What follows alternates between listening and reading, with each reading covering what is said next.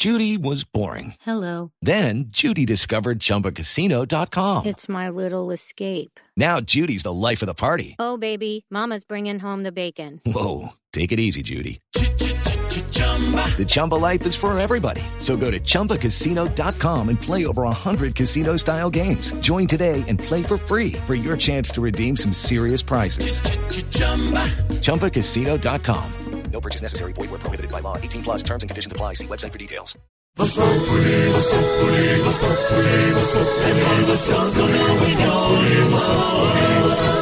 En Blue Radio.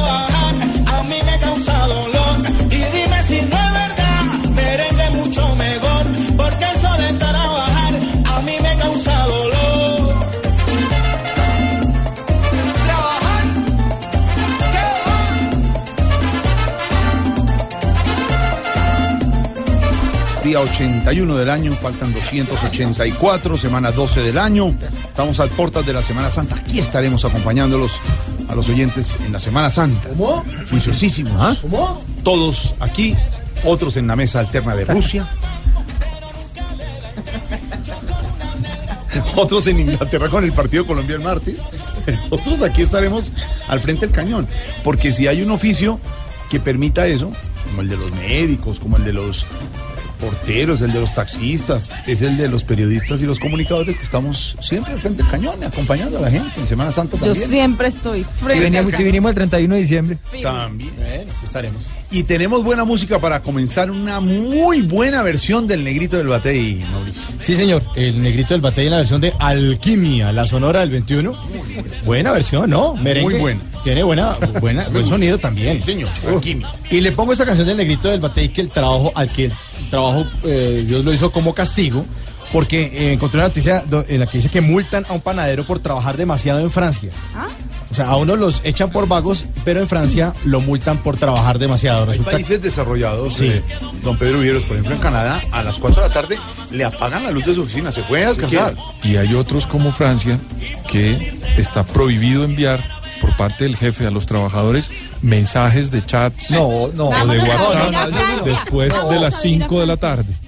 No, Digo, esos son los eso. países Es que allá desarrollados. es venenosa la cosa. allá la gente tiene mujer, pero también tiene su. Sí, pero es que querida. allá la gente sí trabaja Allá siempre. es obligatorio. Sí. Allá la gente no le toma Esa el es pelo una de las para- propuestas que vamos a hacer en la nueva Colombia humana, en la que todos vamos a ser consecuentes con este tipo de cosas. ¿Tiene- está contra- ¿Qué tiene ese Estamos nosotros proponiendo que la gente trabaje Mejor menos todos los días texto, sí. para que seamos mejores, Para que seamos ¿Qué tendrá el doctor mejores cada día. bueno. Pues resulta Oiga que el cuento del panadero. Oiga el, el cuento de la francesa humana, de la Francia humana. Eh, se llamaba Cedric Beck y el tipo tenía una panadería en una zona turística que se llamaba Louis Saint Gisous Bax. Uy, mi francés hoy está increíble. Ah. Y él, eh, pues la ley decía que tenía que descansar un día a la semana. Un día a la semana las panaderías. Que tenían que descansar un día. Y el tipo dijo, no, pues estamos en temporada alta, está buena la, la venta. Y le dio por abrir la panadería y el tipo lo multaron con 3 mil euros. A mí me 11 toca entonces de descansar pesos. un día. Sí, señora. O sea, no Cerrar se la panadería un día, sí, no se- toca cerrar la panadería un día. Sí. Ah, bueno. Porque la pueden multar. 3 mil euros son 11 millones de pesos. No, y a ti te pueden coger con las manos en la masa. Ah, sí, señora. No, tiene que cocinar siempre el bizcocho y todas esas Sí, cosas. claro. Hay que amasar todos los ¿Cómo llaman días. la de Dania Pampaya? No, se llama Hombre, papayo. Bueno, a ver. Resulta que el presidente de la Federación de Panaderos dijo que le había mandado un correo, 126 correos a todos los panaderos y que recibió 34 respuestas y 7 dijeron que, que quitaran esa ley. O sea que como nadie dijo, la, han hecho la democracia, la mayoría no dijo que quitara la ley, entonces dejaron la ley. Y van a multar al panadero en Francia por trabajar 7 días a la semana. A, a uno les parece el trabajo un castigo y a este señor no. Pues le, tocó, le va a tocar pagar 11 millones de pesos colombianos por abrir 7 cuánto es el pan de 200? No, imagínese cuánto, en pan rollito, cuántos panes rollito para pagar esta Ya no hay multa. pan de 200. ¿Se acuerda cuando había la mogollita de... de- ¿La chicharrona? Ay, me No, la encanta, y el roscón. Pero los movillitos chiquitos de 50 centavos a nos mojicón, con mojicón. encima. qué Mojicón. rico. Al final ha subido o ha bajado. Mojicones. Mojicones Señora, señora ¿Por qué no hacemos el ensayo de Canadá y apagamos a las 4? Pues no. ¿Cuál es el ensayo de Canadá, perdón? Mire, yo hice una encuesta. Usted cuando termina una jornada, Canadá. perdón, es cuando termina una jornada laboral en Canadá, que es un país serio, a las 4 de la tarde, usted se quiere quedar trabajando. la casa. No, señor, hasta luego, apagaron la luz y el jefe le dice, se va y no Y trabaja. usted de sabe que mm, y usted sabe que en Canadá cuando usted sale de vacaciones la compañía le desactiva el correo electrónico Uh, eso es país serio. Ah, paisino. Bueno, para que no le puedan llegar correos relacionados con el trabajo. bueno, Claro, y, y- y el jefe eh, Mauro es el primero que le dice, usted se va a esta hora ya a compartir Y descansa. con su familia y, sus y se hijos". desconecta. Va a comer Pero- helado con sus hijos. En mi gobierno vamos a hacer ese Ay, tipo no, de propuestas. Está como borracho. Para que todos ustedes salgan a las 5 de la tarde acá. se puso Usted brackets. se calla entonces. Se puso brackets. Van a dejar hablar. Bueno, Me dejan hablemos de hablar en este programa. hablando de- Los que de pronto están que se hablan son nuestros oyentes y les vamos a proponer un tema. Numeral me cuesta trabajo. Numeral me cuesta trabajo. A ver qué les cuesta trabajo. Ay, Sí, sí, sí. sí. ¿Me puede decir ya? Eh, ¿O más adelante? más adelantico para que la piensen. Ay, sí, hombre, sí. Más adelante. Es que Más me adelantico. cuesta trabajo callarme. Bueno, hágale su. Numeral me cuesta trabajo para que lo piense más tardecito, ignorita. Ahí está. El negrito del batey.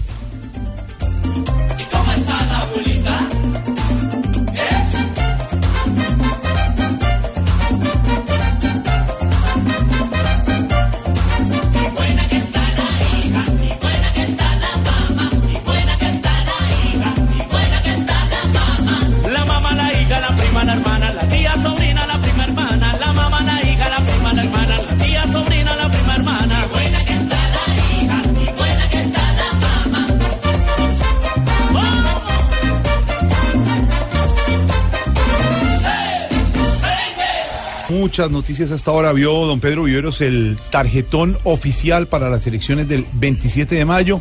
Se hicieron los sorteos respectivos hoy en Corferias. En el eh, número uno, Sí. el exalcalde Petro con la doctora Ángela María Robledo. Pero tengo un problema ahí Petro grave que estoy analizando últimamente. Que ella dijo que yo era intachable. Pero ahí está, señor. Ahí. El partido de reivindicación étnica PRE, promotores ¿Cuál? del voto en blanco. Eso va, a ser, eso va a ser un complique. Ya hay opiniones que dicen que eh, estando en el número 2 del tarjetón, Jorge, pues eh, distorsiona un poquito o distrae a los votantes, pero fue el que les tocó. Claro. Número Claro, dos. pero entonces fíjese que hay dos votos en blanco distintos. Este que lo promueve un grupo Sí. y el, voto, en blanco, tradicional. Este es un grupo que dice final. Partido quedó- de reivindicación étnica PRE, promotores voto en blanco. Los promotores de voto en blanco quedan entre el Centro Democrático y Petro. Petro en primero, segundo los promotores de voto en blanco, tercero Partido Centro Democrático, Iván Duque, Marta Lucía Ramírez. Doctor Marta Lucía, ¿salió bien en su foto? Muchas gracias, muchas gracias. Sí, muy bien. Sí, En el gracias. cuarto La doctora lugar, Marta Lucía Ramírez aparece siendo del Centro Democrático, según el tarjetón. En pocas palabras. en pocas palabras, exacto. En el cuarto lugar, coalición Partido Liberal Colombiano, Partido Alianza Social Independiente, así. Están Humberto de la Calle, Clara López Obregón, doctor de la Calle, ¿está bien? No se le ve la cerveza por ninguna parte, está ahí usted. Por ningún sonriente, ladito. Sonriente. Ya me la había tomado. Exacto. Número 5, Movimiento Político Todos Somos Colombia, Jorge Antonio Trujillo Sarmiento con Freddy Obando Pinillo. El sexto, Coalición Colombiana, Fajardo y Claudia López, Sergio Fajardo. La doctora Claudia López con eh, pañoleta verde, salió muy Mi bien. hermano, se ha visto cómo estamos saliendo en esas fotos. Y vamos es par... Vamos. Van, van, Sí, exactamente. ¿Y yo por qué En no el- salí en la foto? Ya va. No, porque usted tomó las fotos, doctor Robledo. por eso, entonces yo soy el hombre detrás de cámaras. Exactamente. Y ahí hace, ejerce muy buena función. 4, 5, 6. En el séptimo partido somos presidenta Vivian Morales, vicepresidente Jorge Leiva. Después viene Poder Ciudadano, la presidenta Piedad Córdoba, con Jaime Araujo, vicepresidente. Ahí van ocho. En el noveno lugar, Coalición Mejor Vargalleras, presidente Germán Vargalleras y vicepresidente Juan Carlos Pinzón. Y como dice don Ricardo, la última casilla, otra vez voto en blanco. Sí, Jorge Alfredo, Señor eh, senador. po- podemos ir sacando fotocopias. de una vez saque fotocopias. Bueno, esta noche encuesta Inbamer, Noticias Caracol, Blue Radio y Revista Semana, ¿no? La gigantesca encuesta, que además tiene un gran cubrimiento en zona rural, la conoceremos a las 7 de la noche en Noticias Caracol y en Blue Radio mañana muy temprano el análisis con don Néstor Morales, Felipe Zuleta, Ricardo Spini, todo el equipo de Mañanas Blue. Por la tarde estaremos con Pedro Viveros y Álvaro Forero también Yo desglosando puedo la darle un encuesta. adelanto de El domingo estará el gran especial de Juan Roberto Vargas en Noticias Caracol. Encuesta presencial, ¿no? Claro que sí, y semana. la No es Semana telefónica. Especial de la revista Es presencial, que no es lo mismo. Eh, estará Juan Roberto aquí con don Ricardo Espina dándonos unos adelanticos que está saliendo del horno esa encuesta que va a marcar mucho el rumbo de la nueva etapa de la de la jornada electoral don eh, don Felipe Zuleta porque esto ya estamos en la recta final estos son los finalistas ese es el tarjetón la bendición y allá nos fuimos y lo que hay que invitar Felipe es a los colombianos a votar bien y en conciencia ¿no? Pues básicamente, básicamente es que eh, no importa por quién voten, pero voten a conciencia, voten bien, no vendan el voto, pero sobre todo escoger la persona que usted considere es la capacitada para regir los destinos del país por los próximos cuatro años. Es que la situación del país no es buena en términos de institucionalidad de lo que está pasando. Usted tiene crisis en el Congreso, crisis en la Corte Suprema de Justicia, crisis en la Corte Constitucional, problemas eh, de, de presupuestales. Es decir, el próximo presidente va a recibir un país en una situación bastante complicada, bastante. Don Entonces, Álvaro- tiene que ser una persona eh, capaz de- de- de manejar semejante potro que es Colombia eh, del posconflicto, que no es la misma Colombia de hace cuatro años. No es la misma. Don Álvaro Forero, ¿será que este tarjetón es definitivo o veremos impreso un tarjetón para segunda vuelta para junio? ¿Usted qué cree, don Álvaro Forero, cuando se conozca la- el resultado de la gran encuesta a las 7 de la noche? Yo creo que todavía hay posibilidades de cambios, Jorge. Duque y Petro ya armaron su coalición, tiene un partido más, pero de la calle y Fajardo no, y las encuestas están indicando que deben unirse. Y Vargas todavía no ha terminado de armar su coalición con los partidos de la U y conservador. Eh, entonces pueden pasar varias cosas. Si Duque sigue disparado, al punto que no le permita a Vargas armar su coalición, pues gana en primera vuelta. Pero lo más posible es que eso no suceda, sino que se repartan las fuerzas y, y haya más pelea. Entonces, las encuestas de ahora yo creo que lo que van a hacer es presionar por nuevos acuerdos.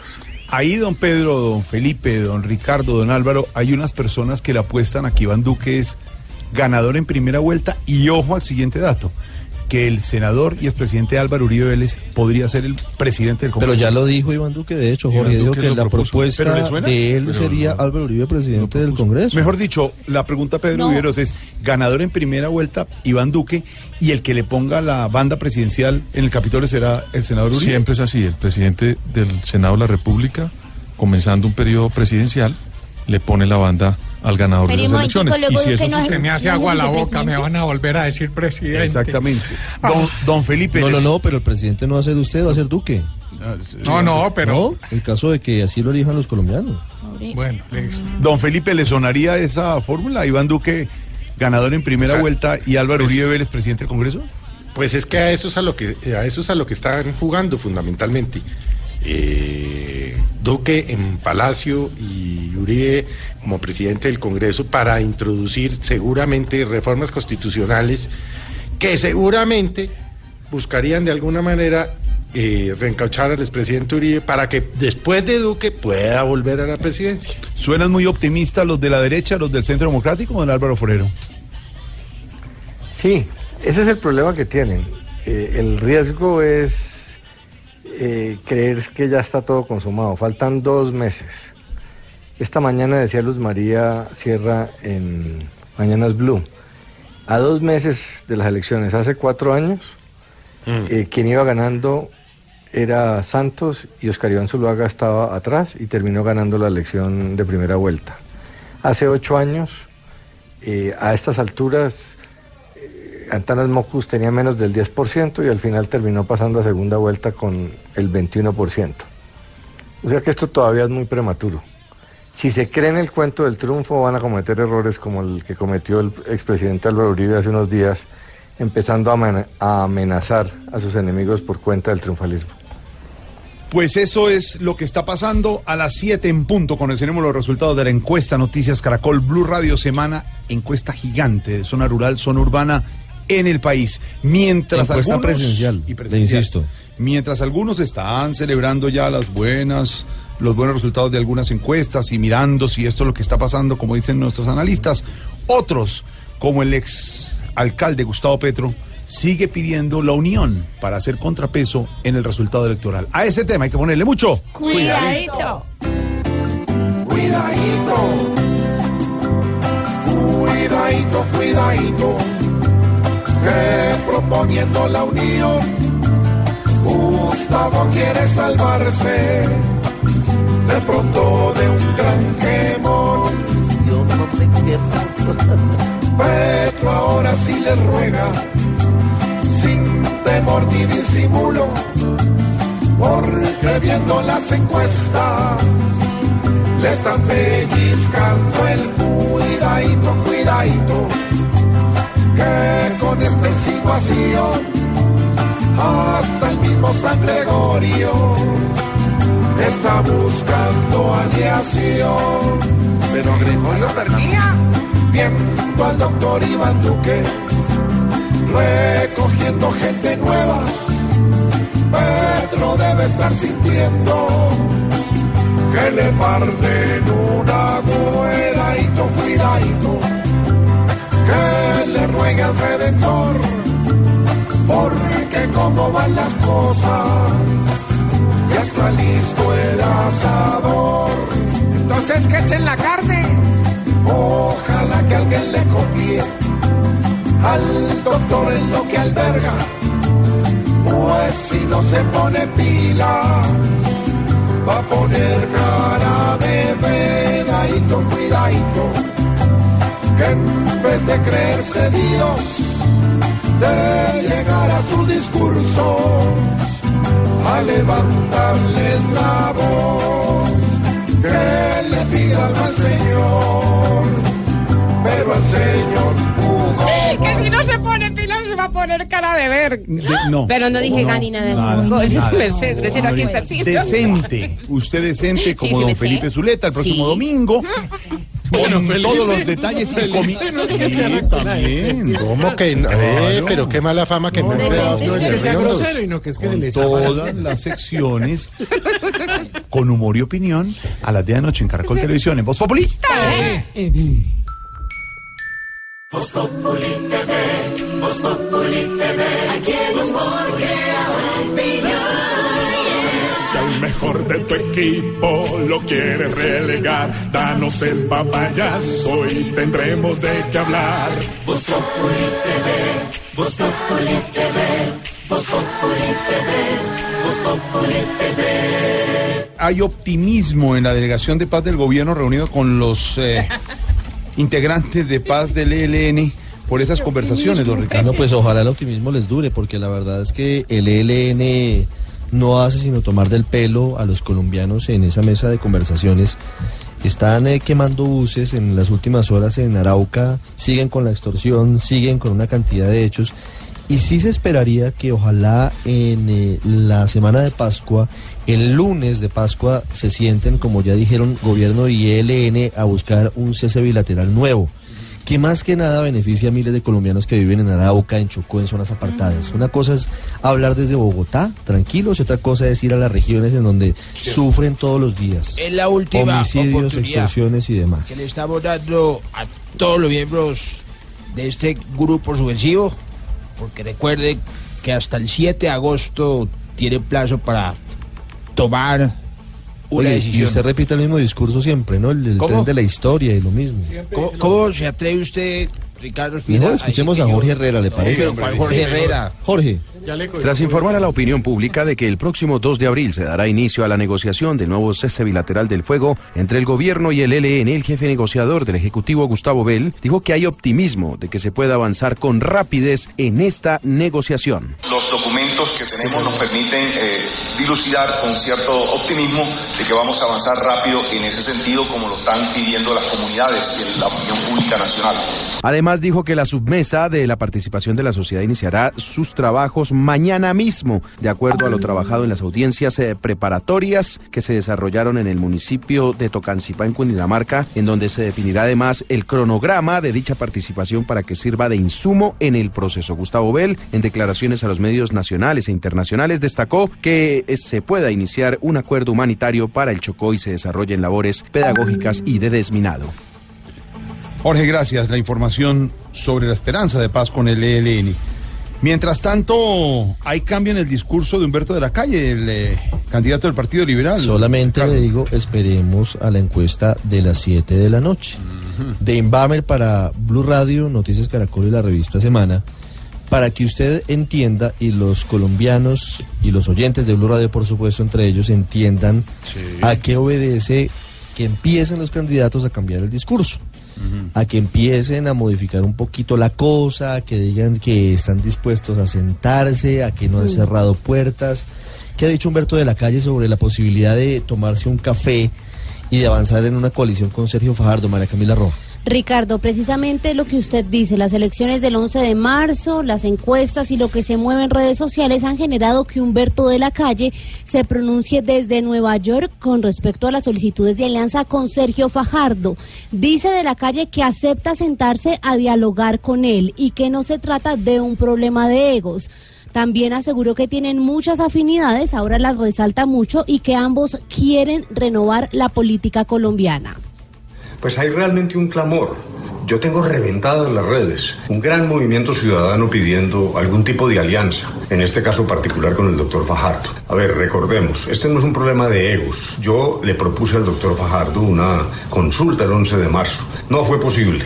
Lástima, eso hubiera cambiado el panorama electoral, pero no hay que llorar sobre la leche derramada. Yo tengo un designio, tengo un mandato, un mandato que está referido al Partido Liberal, pero tengo afinidades que nunca he ocultado. Miren esta frase, Jorge Alfredo y Ricardo. Hay que examinar opciones, no ir a los extremos y lo que nosotros, incluyendo a Sergio Fajardo, ofrecemos es un cambio seguro. Hay un cambio grande ahí en ese Y discurso. como dice Ricardo, los cambios que vendrán después de conocida la gran encuesta hoy y después de Semana Santa, porque ya es recta final a la primera vuelta. Y la idea es mirar qué va a pasar con candidatos oficiales de los partidos y los demás, quiénes se unen con quién y cómo se llega a la primera vuelta. Les contamos que sigue la emergencia ambiental en Santander, Ricardo. Sí, señor, y ha sido muy grave porque han pasado 19 días y Ecopetrol no ha podido controlar la situación. Hubo un plan de contingencia, aparentemente ya se frenó, dicen los expertos, y hay que explicar a la gente qué significa la iridiscencia en el río Sogamoso. Eso es como cuando usted echa aceite en un charco, se ha visto que queda como un tornasol, como si fuera un arcoíris. Arcoíris, sí. Eso es, esa es la iridiscencia. Aparentemente ya se detuvo la mancha de, de crudo, pero quedan muchos interrogantes sobre el plan de contingencia, sobre qué hace Ecopetrol con los pozos que ya no empiezan, no, no son útiles. Y el Ministerio de Ambiente sigue haciendo recorrido por la zona en la Lizama, en Barranca Bermeja. Verónica está allí, Verónica Rincón, con los habitantes de esa zona del oriente del país. Hola, buenas tardes y continuamos aquí en la zona de la emergencia en el sector de la Lizama donde se registra desde hace varios días este derrame de crudo que ha afectado dos quebradas, la Lizama y Caño Muerto y además ha pasado hasta el río Sogamoso. Estamos con las personas afectadas quienes dicen que los olores son impresionantes y además hay daños en toda la vegetación y en animales e incluso algunas personas dicen que los niños han tenido que llevarlos hacia otras casas porque el olor es bastante penetrante, de hecho, en las noches. Estas son las voces de algunas de las mamás preocupadas por la situación. Hace nueve días que, que estamos con ese olor a petróleo y, y los niños, te- hay niños pequeños. Allá llega mucho olor allá a CPM de noche. Y es que hemos estado recorriendo río abajo y llegamos hasta el sector de la cascajera también. Allí los pescadores dicen que las pérdidas son incalculables y hay miles de pescados muertos a la orilla del río por lado y lado. Hay cantidad de familias que dependen económicamente del trabajo de la pesca. Se encuentra en una situación crítica. Y estamos pendientes también del ministro de Ambiente que está próximo a llegar aquí a la zona y dará un recorrido y posteriormente dará declaraciones a la prensa. Desde el sector de la Lizama, en Barranca Bermeja, Verónica Rincón, Blue Radio. Gracias, Verónica. Y la invito este domingo a las 10 de la noche en el canal Caracol con Voz Populi. M.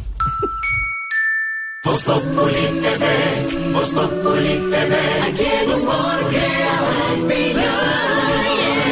Ojalá que no sea solo tilín, tilín, pues seremos los jueces cuando estén en el ring. Voz Populi TV, Voz Populi TV, Voz Populi TV, Voz Populi TV.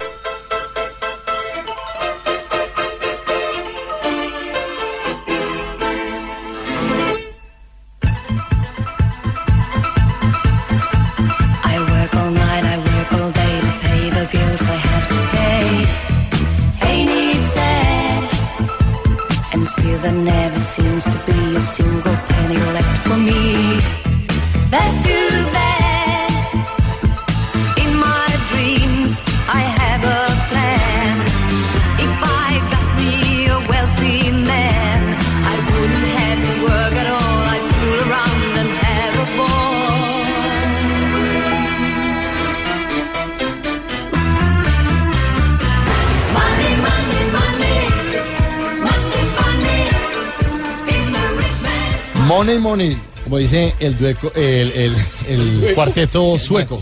En los muecos. El cuarteto sueco ABBA. Money, money, lo que le va a Buena tocar pagar. canción. Sí, buena canción. Le va a tocar pagar eso a un panadero en Francia, 3 mil euros. Lo multan por abrir un día más a la semana. Estaba permitido seis días y un día de descanso. El tipo dijo, estamos en temporada alta. Lo siento, ahí le llegaron, lo multaron. Sí, le llegó la DIAN francesa y lo multaron. La Cámara de Comercio allá de Francia lo multaron. Pues hoy nuestros oyentes van a contar qué les cuesta trabajo, pero por ahora los eh, integrantes de esta mesa. Como Rasta cuando, a ver si el- Señor, despierte. Rasta, Rasta, venga.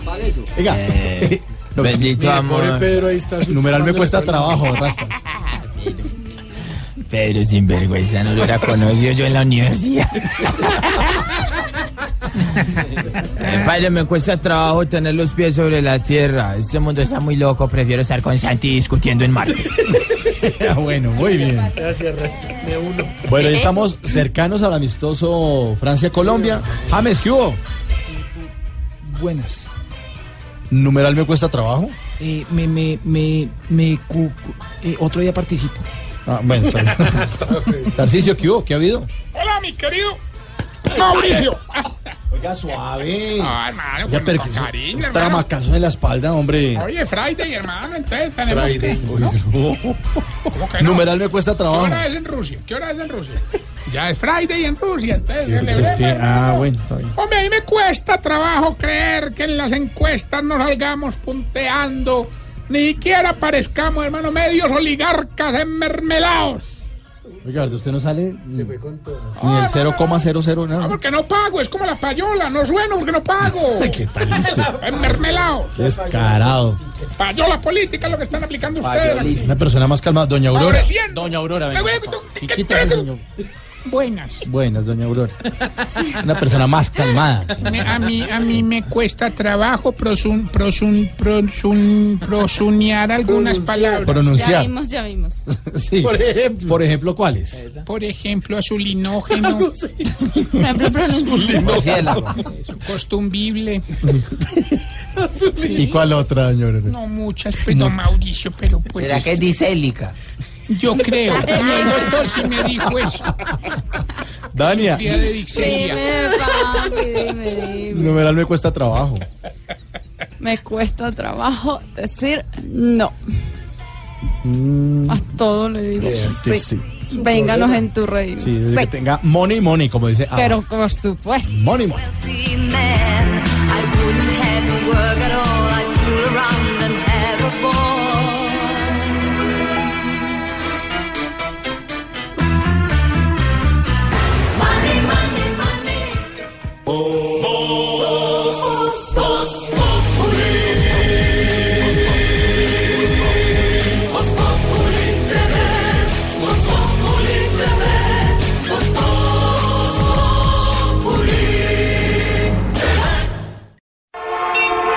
Estás en el trancón. Y en el trancón, todo es. Voz Populi. En Blue Radio. En algunos minutos, hacia las 7 de la noche, conoceremos oficialmente los resultados de la encuesta presencial más grande que se hace en Colombia. La hacemos la revista Semana en unión con Blue Radio y con Noticias Caracol. Una encuesta que va a marcar mucho el rumbo de esta etapa final hacia la primera vuelta electoral. ¿Cómo están las campañas? Ya se conoce el tarjetón. Y las cosas, como decía Ricardo Espina, director de noticias en Blue Radio, se están moviendo y se van a seguir moviendo y van a cambiar de tono las campañas. Por ejemplo, María Camila Roa, en lo que no es Voz Populi, nos hemos enterado que por fin se sentarán el doctor Humberto de la Calle y el doctor Sergio Fajardo. Exactamente, Fajardo acaba de publicar en sus redes una nota escrita por él donde dice lo siguiente, listo Humberto, a tomar café se dijo, lo hago con todo el gusto, la mente abierta y el respeto y cariño de siempre. Y firma Sergio Fajardo. Ahí la Ah, pero eso es como en una servilleta. Sí, en, un, en un papel con ¿La la letra letra, del de Sergio Fajardo. No es un facsímil. de Fajardo. Esa letra Fajardo, ¿no, Felipe? Pero en la servilleta. Tiene letra de, ma- de matemático, pero además tiene una particularidad. Le encanta publicar cosas escritas a mano, que hoy en día casi así nadie es escribe a mano. sí. Bueno, la, la- la pregunta y don Felipe, don Álvaro, don Pedro es, es la siguiente. Se sientan a tomar café y lo ha dicho Humberto de la Calle en repetidas ocasiones. ¿Por qué yo tengo que ser el que me alíe o por qué tengo que ceder? Puede haber un mecanismo que diga cuál de los dos y quién se une a quién. Y recuerde que hay unos rollos con multas y penalidades. No, pero, pero, pero hay varias cosas. La primera es que el carril jurídico dicen que está despejado y es que la consulta liberal no obligaba a la persona ganadora, en este caso Humberto de la Calle, a ser candidata del Partido Liberal, porque le abría una ventana para asumir o hacer alianzas con otros grupos. Es decir, que el mandato no es solamente para que usted vaya, sea como sea, así sea estrellarse a la primera vuelta presidencial. Usted tenía abierta la puerta, esa es la tesis del Partido Liberal, para poder hacer coaliciones. Ahí están otras voces del Consejo Electoral y expertos en temas eh, que tienen que ver con lo mismo que dicen, no, eso no es así, tendría que devolver la plata de la consulta. Allí está un poco el cuello de botella, pero desde la campaña de Humberto de la Calle dicen que el camino está abierto. Otra cosa es que tienen que mirar las encuestas. No las cifras de las encuestas dicen un poco quién tendría mayores posibilidades de llegar a la segunda vuelta. Exacto, hay ¿Quién que quién? escuchar las encuestas. No sabemos todavía dónde van a tomar café, cuándo ni nada, ¿no? No, no, no, no, no. Es que eh, previamente, recordemos, desde Nueva York, Humberto de la Calle le había dicho lo siguiente, si me tomé una pola con los estudiantes, ¿por qué no nos tomamos usted y yo un café? Acepto. O sea, de la calle le decía que él aceptaba el café porque acá está la estrategia de cada uno. Le dice, venga usted, venga, yo le acepto, yo le acepto, pero ninguno pues Ay, quiere pues que encuentren en la mitad y dejen la pendejada, ¿no? Y ese- y ese- la rimada. ¿Y ese café es eh, comité de crisis? Pues si se conoce el Pues, resultado de encuestas. esperemos a los resultados. no. O semanas de reflexión. Entonces van a tirar el tarjetón. Exactamente. No, otro platal ahí. Bueno, no, lo que pero no lo han impreso, tranquila. que No, han pero ¿cómo lo van a tirar? Entonces Tranquila. nos toca sacar fotocopia otra vez. Es oficial. no. No, que esta joda respeten de verdad. En otras noticias, don Ricardo, la cifra. Una cifra que dio a conocer la Contraloría General de la República es increíble porque este es un coletazo de todo lo que ha significado el escándalo de corrupción de Odebrecht. No terminar la Ruta del Sol tramo 2, que es la que tiene en líos a una cantidad de gente y por la que hoy la Fiscalía tiene tanto trabajo, nos cuesta a los colombianos, escucha la cifra porque es que por ahí es que se va la plata. 800, eso no es que se la hayan robado, sino que no hemos podido obtener ganancias para la nación cercanas a los 800 mil millones de pesos. Como no termina la obra, pues no existe la posibilidad de utilizar esa vía. Juan Sebastián Amaya. En una cifra que oscila entre los 568 mil millones de pesos y 800 mil millones, calculó la Contraloría General de la República el impacto negativo que presenta para el país cada año que pase sin que se termine la llamada Ruta del Sol en su segundo tramo. La primera cifra de 568 mil millones resulta de analizar el efecto en el crecimiento económico del país, equivalente a 1.556 millones de pesos diarios. Y a partir de esta evaluación de la relación costo-beneficio, la estimación de la inversión y el avance de la obra. Y la segunda, de 800 208 mil millones de pesos es la estimación del beneficio anual que pierde el país en las operaciones de comercio exterior, que serían de un aproximado de 2.215 millones de pesos diarios. En este caso, se parte de un supuesto de asumir que en los próximos años el desempeño del comercio exterior colombiano sea similar al registrado en 2016 y se tiene en cuenta el porcentaje de beneficio estimado para el comercio y el avance del proyecto. Ahí está la información en nuestra aplaudida, recordada y muy encuestada. Ah, ya le puso encuesta. No, pues Ah, encuestada, sí. La encuesta. Hoy a las siete va de la a noche. de nuestra sección, aplaudida, recordada y muy encuestada. No le respondieron, hombre.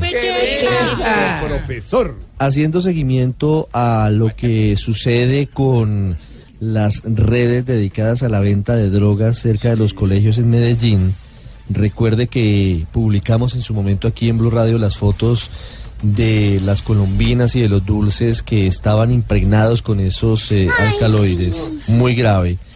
Pues hay capturas, hay capturas a propósito de esto en las últimas horas. Cristina Monsalve tiene más detalles. Estas redes de microtráfico al parecer centraban su accionar en los alrededores de instituciones educativas de los barrios San Benito en el centro y Sevilla en el nororiente de la ciudad, donde incitaban a los niños a consumir estupefacientes. A los cinco capturados les fueron incautados 400 cigarrillos de marihuana, 270 dosis de cocaína, 60 pastillas de anfetaminas y varios dulces masticables impregnados con sustancias alucinógenas, según confirmó el secretario de Seguridad Andrés Tobón. Sin duda alguna, el tema de los dulces masticables que están contaminados o que están instrumentalizados de la mano de algunas otras sustancias, en particular de químicas, eh, sigue apareciendo en estas diligencias de allanamientos en particulares que están dirigidas a este público. Las autoridades aseguraron que los cinco capturados pertenecían a pequeñas redes que se ubicaban en sitios estratégicos de la ciudad. En Medellín, Cristina Monsalve, Blue Radio. Cristina, gracias. Como voz popular es la voz del pueblo. Vamos a abrir nuestras líneas telefónicas a ver quién está por ahí en la línea. Yo no lo haría. Aló, buenas tardes. Quinterito. Qué alegría oíste. ¿Cómo le va, señor? Me imagino que quiere hablar con Jorge. Ya, ya lo pongo. No, no, no, no, no, no. Primero, primero pasame a Jorge. Señor, ¿qué quiere? ¿De verdad? ¿Ya arrancó? Está preocupado con la encuesta, No, pero Jorge. sí, ya arrancó contra Mauricio. No, esto- ¿Qué pasa, señor? ¿Para qué soy bueno? A ver. Eso es lo que yo me pregunto. ¿Para qué sos bueno? No, hombre, a ver, señor, es una forma de decir. A ver, señor. No, pero no te enojes. Si ves, ya empezaste. Hay todo gomelo. No, Vos sos soy- todo gomelo empezás a Yo no soy uno. Sí, ningún vos sos un gomelo, gomelo, marica. Vos sos un, vos sos un gomelazo, lo que sos Que vos. no lo soy, man. No soy. No, Sí, sos soy. gomelo, gomelo. Vos tenés que cambiar esa forma de ser. Vos sos muy gomelo. ¿Querés que te demuestre delante de todos los oyentes? Sí. O sea, de las 20 personas que están escuchando el programa, ¿querés que te demuestre que... ¿De los que? ¿Cuál es 20? Señor, para sus cuentas, en los últimos estudios de audiencia, seguimos subiendo, Creciendo, seguimos creciendo, seguimos No, ascendiendo. tú, oyentes. vos seguís creciendo, eso yo Sí. lo tengo no, claro. no, en audiencia, Tamaño, señor, en no audiencia, señor, oyentes. Pero, A ver, ¿qué es lo que me va a demostrar? ¿Qué? ¿Qué? Vos, por ejemplo, ¿por cuál puerta eh, te Señor, el dame bus? fuerza, señor, dame paciencia. No, no, no, no, gomelo, gomelo. Gomelo, te voy a mostrar que sos un gomelo. Por favor, dame fuerza, eh. fuerza, fuerza. Porque me quieres. Dame toda la fuerza del mundo. Yo soy yo, puedo, yo quiero. Yo soy yo, puedo, yo quiero. Ay, ve, esa me la voy a aprender. Yo soy yo pollo quién. Ve, gomelo. A ver, ¿qué? Eh, a ver, ¿Vos por cuál puerta te montás a un bus? pues por la de adelante como cualquier usuario. ¿Sí que sos un gomelo? ¿Qué? Vos no te puedes montar un bus por la puerta de adelante, porque los buses tienen una registradora y vos na- la nalga se te atranca A ver, ¿qué le pasa? Nunca te has montado un bus. ¿sí ¿Qué le viste? pasa? Nunca, porque obviamente cuando estamos en el culo y te atranca la registradora no puedes pasar. No puedes pasar. Se le está entendiendo todo lo que dice. Se hace el enredado para decir No, no, grosería. no, sí, si señor. Me da regla que se están comiendo una cosa, me está subiendo la culo y te atranca la registradora no puede pasar. No, señor. Yo sí le entendí. Que ninguno puede pasar. Ah. Después de que vos te tranques en la registradora, ninguno puede pasar. Bueno, hasta luego, señora. ¿Qué ¿Sí llamó de verdad? Porque Es que... que- vos no conoces un bus por dentro. ¿Cómo? El que te operó a vos sí puede decir que conoció un bus por dentro. No, le- ¿Qué le pero- pasa, Mauricio? ¿Qué es esta Vos vaina? no sabés, vos sos un gomelazo que toda la vida ha vivido andando en Mercedes. ¿En qué? En Mercedes. El Mercedes. ¿Cuál Mercedes? O en el, en el otro, en el, en el, en el JGB, el, el- la competencia Mercedes. JGB. El tarrito rojo. El tarrito rojo. De deme. Santiago, yo no tengo JGB. En el tarrito. Igual yo no llamé a eso, yo no llamé a pelear, yo, yo llamé a ver si me puedes colaborar consiguiéndome unos artistas para la fiesta de un pueblito que, que se llama Chochonú. ¿Cómo, ¿Cómo se llama el pueblo? ¿Chochonú? Se llama Chochonú. Ese pueblo no existe, Pedro. Sí existe. No, sí existe. No, Hombre, ponelo en Google.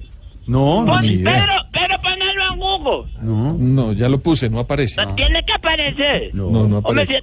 si, si a- a- le mandaron saludos a cuatro chochonudas, le mandaron saludos a, a Jorge Alfredo y a Pedro Rivero de acá, mujeres berracas trabajadoras de acá. No. Yo no puedo faltarle respeto a nadie, pero pero vos sabés que ante todo respeto, el valor de las personas es la determinación. Pero a mí me da la impresión de que, de María Auxilio es... No, señor, yo no soy chochonuda. Qué pena.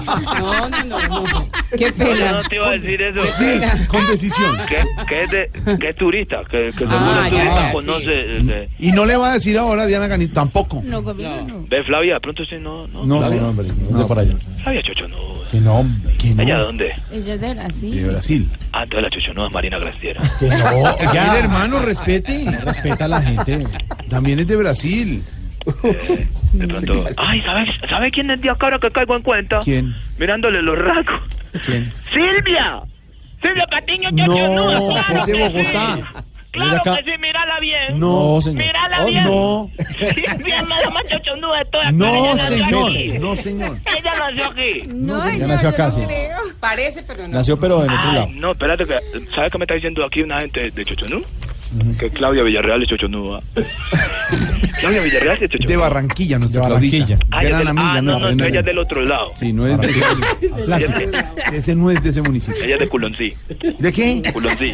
Ese municipio tampoco existe, Pero Pedro. ¿cómo que no existe? Van a No, salir no, de no. Bogotá. ¿Cómo me vas a decir a mí que existe que no existe? Ve cómo es usted, señor. Pero usted vos no llama. salís de Bogotá, vos no salís del Club El Nogal. Venés a mí a decirme que, que existe que no existe en el país. ¿Dónde es lo del club? No.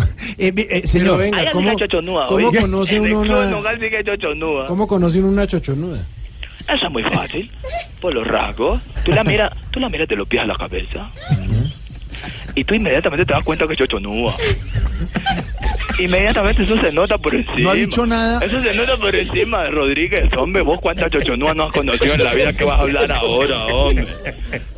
Alvarito, si no le pregunto. ¿Alvarito qué? Alvarito, y no le pregunto porque yo sé que a él le gustan son las mujeres de ese pueblito mexicano. ¿Cómo que se llama? Eh, Chochicán. Sí, él tiene fotos con Chochicanosita. Yo lo he visto. Álvaro lo respeta y no se No, me... no, no es con el respeto y la admiración. A mí, me, a mí me han contado que al que le gustan viejitas es a usted.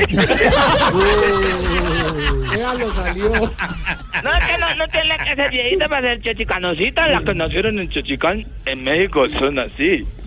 No se meta con Pedro, con Álvaro, con Felipe. Dejen a nuestros analistas tranquilos. De verdad, es a burlarse. Yo no me burlo de nadie. Yo nunca me he metido, por ejemplo, con el maestro Felipe porque le tengo la admiración. Ni se atreva, ¿verdad? Yo sí lo levanto. Yo sí lo levanto. Yo, eh, Felipe, el maestro, eh, la admiración, el respeto. Me contaron que estuvo en las últimas vacaciones allá en, en la vereda de Nalguizuel. ¿Dónde? ¿Qué? Es, ¿Qué municipio? Óigame, mejor que Felipe si Sí, me manda se va a meter Felipe. Y lo peor de todo, y lo peor de todo, es que llegó, nos volvió naco a todos, y ahorita dice, No, no, no, no. bully. No, no, no, no, Pero no han dejado que Felipe diga si conoce ese pueblo. no conoce. Felipe ha pasado vacaciones en Alguizuel, que va a decir que no, hombre, en la vereda. Felipe. ¿Y, y por qué lo voy a negar?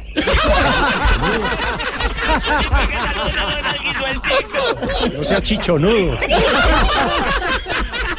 Me acabó la moneda, chao. Hasta luego, señor.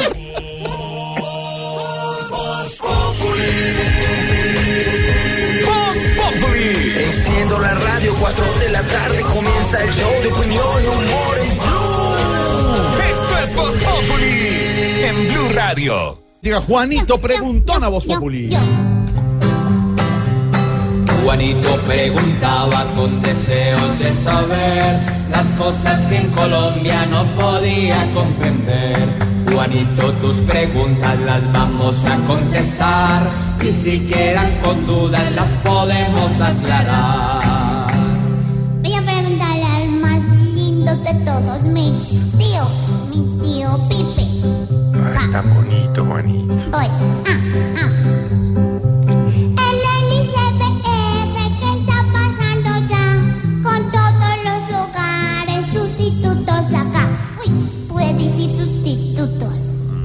Pues Juanito, la verdad eh, la pregunta es bastante oportuna porque sí está pasando un fenómeno en los hogares sustitutos y es que en las últimas horas se supo que en un hogar de estos, eh, administrado por el Instituto Colombiano de Bienestar Familiar, se pudo haber cometido por parte de uno de los empleados de allí un abuso sexual en nueve menores de edad. Y esta noticia eh, la estamos teniendo desafortunadamente que contar muy, muy seguido. Ahí hay un descuido del Instituto Colombiano de Bienestar Familiar de estudiar detenidamente las hojas de vida de quienes están en estos hogares sustitutos, porque no puede ser que precisamente la entidad del Estado encargada de proteger a los niños sea la que tenga entre su personal eh, ciudadanos que están abusando de los menores. Y específicamente, pues hablamos del caso reciente de Zarzala en el Valle, pero la semana pasada registramos otro y así sucesivamente. O sea, Juanito, que más bien aprovechemos la oportunidad para jalarle las orejas afectuosamente a la directora del Instituto Colombiano de Bienestar Familiar para que estos hechos repudiables no vuelvan a pasar, Juanito. Y qué pecado, respeto por los niños. Esperamos, Juanito, que todo claro esté ya. Mañana nuevamente te esperaremos acá.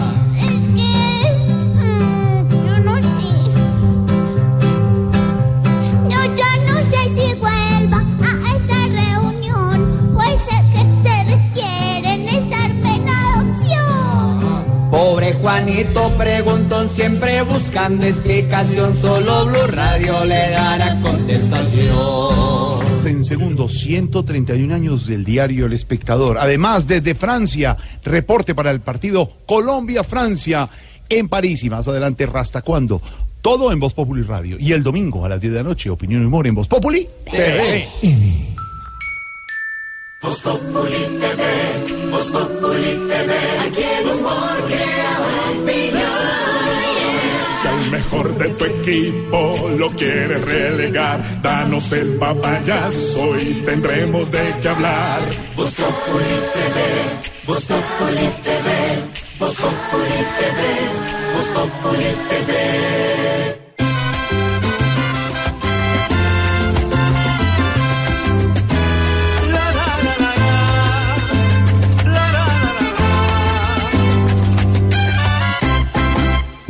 El panadero con el rico pan, pan. Yo traigo el mejor. Pan por la mañana, pan al mediodía, por la tarde. Y en toda ocasión llevo el bizcochuelo, el rico buñuelo. Traigo el de manteca para usted. Llevo el de patitas, oiga caserita que muy rico. Solo con café, por eso en la calle me llaman. ¡Panadero! Buena música y panadero, el que multaron en Francia por trabajar demasiado. Sí, la ley decía que tenía que eh, descansar un día a la semana. Él dijo, no, estamos en temporada alta, toca abrir todos los días. Y pum, le cayó su multa de 3 mil euros, 11 millones de pesitos por trabajar. Uno con ganas a El veces... bizcocho trasnochado es malo. Es malo, sí, Es señor. malo, por eso hay que todos los días. Mi niña, el bizcocho debe ser fresquecito para comerse Pero bien. claro que sí, mi vida. Así que a las 5 de la mañana su bizcocho fresco. Fresco. ¿Es mejor el de las 5 de la mañana que el de la noche? Pues ya depende cómo te guste a ti. Pero pues ahí se vaya. Buena canción está, ¿no? El panadero. El panadero, el conjunto clásico de a mediados de los 80, el conjunto clásico que siempre destacó esa música jíbara puertorriqueña del campesino y que aquí con la voz de Tito Nieves, que obviamente sonaba mejor cuando estaba en el conjunto clásico que cuando estaba solista cantando canciones románticas, sonaba delicioso. El panadero, Tito Nieves, el conjunto clásico.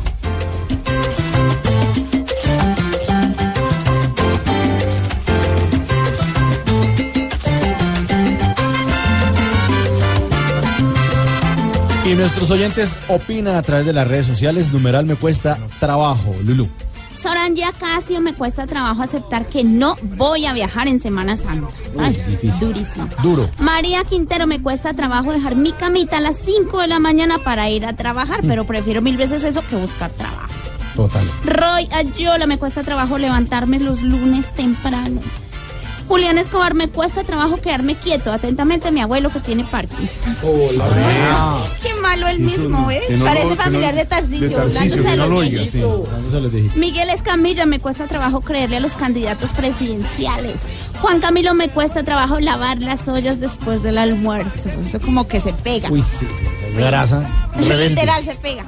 Y a Norosco me cuesta trabajo levantarme a las 5 y acostarme a las 12 de la noche todos los días, pero lo hago por mi esposa y mi hija. El panadero, el panadero. Si no lo quieren, la mando para el trabajo. Nuestros oyentes nos escriben a través de arroba Blue Radio. A ver, ¿qué pasó, Claudio? Muy contenta de estar leyendo los hashtags de todos nuestros. Me cuesta trabajo conseguir algo que hacer. Nos escribe arroba Olga Sanz.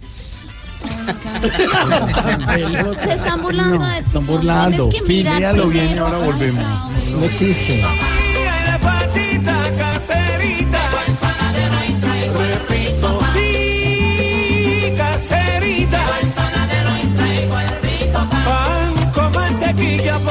Titula esta hora el diario El Espectador en su página digital. Sociedad de Activos Especiales con licencia para desalojar a la gata. De la calle se baja del bus presidencial. ¿Por qué? A tomar café con don Sergio Fajardo, como les contábamos hace poco, hace el análisis El Espectador.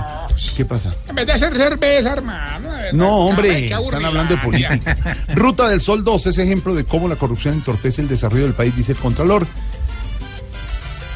Y también La Puya, vea documentales e, e incomode a los poderosos. La Puya estará con nosotros como todos los domingos en Voz Populi TV. TV. Hablamos de El Espectador, de la línea editorial y de las noticias, porque hoy está cumpliendo 131 añitos el diario El Espectador, uno de los periódicos más antiguos, de mayor trascendencia y de ejemplo como maestros del periodismo en Colombia. Y nos acompaña en cabina don Fidel Cano, que prefiere, siempre lo he dicho, escribir que hablar.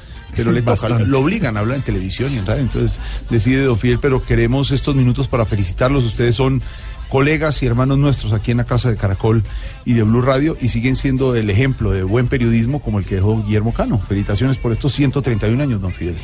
Bueno, pues muchas gracias, sí, estamos muy contentos, un año más. ¿Usted está contento? Porque eres eh, un poco, Poco pasivo y expresivo, poco pero- expresivo, pero usted está contento. ¿Cómo se celebran 131 años de periodismo, Fidel?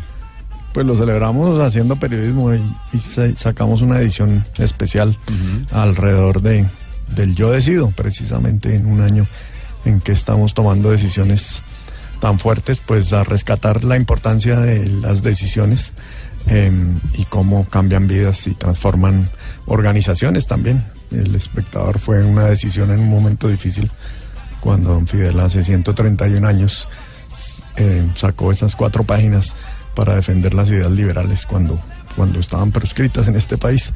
Eh, y de ahí en adelante el espectador ha tomado decisiones importantes en cada momento y quisimos hacer un homenaje a eso, a tantos colombianos que han tomado decisiones en momentos difíciles o en momentos de atrevimiento, digamos.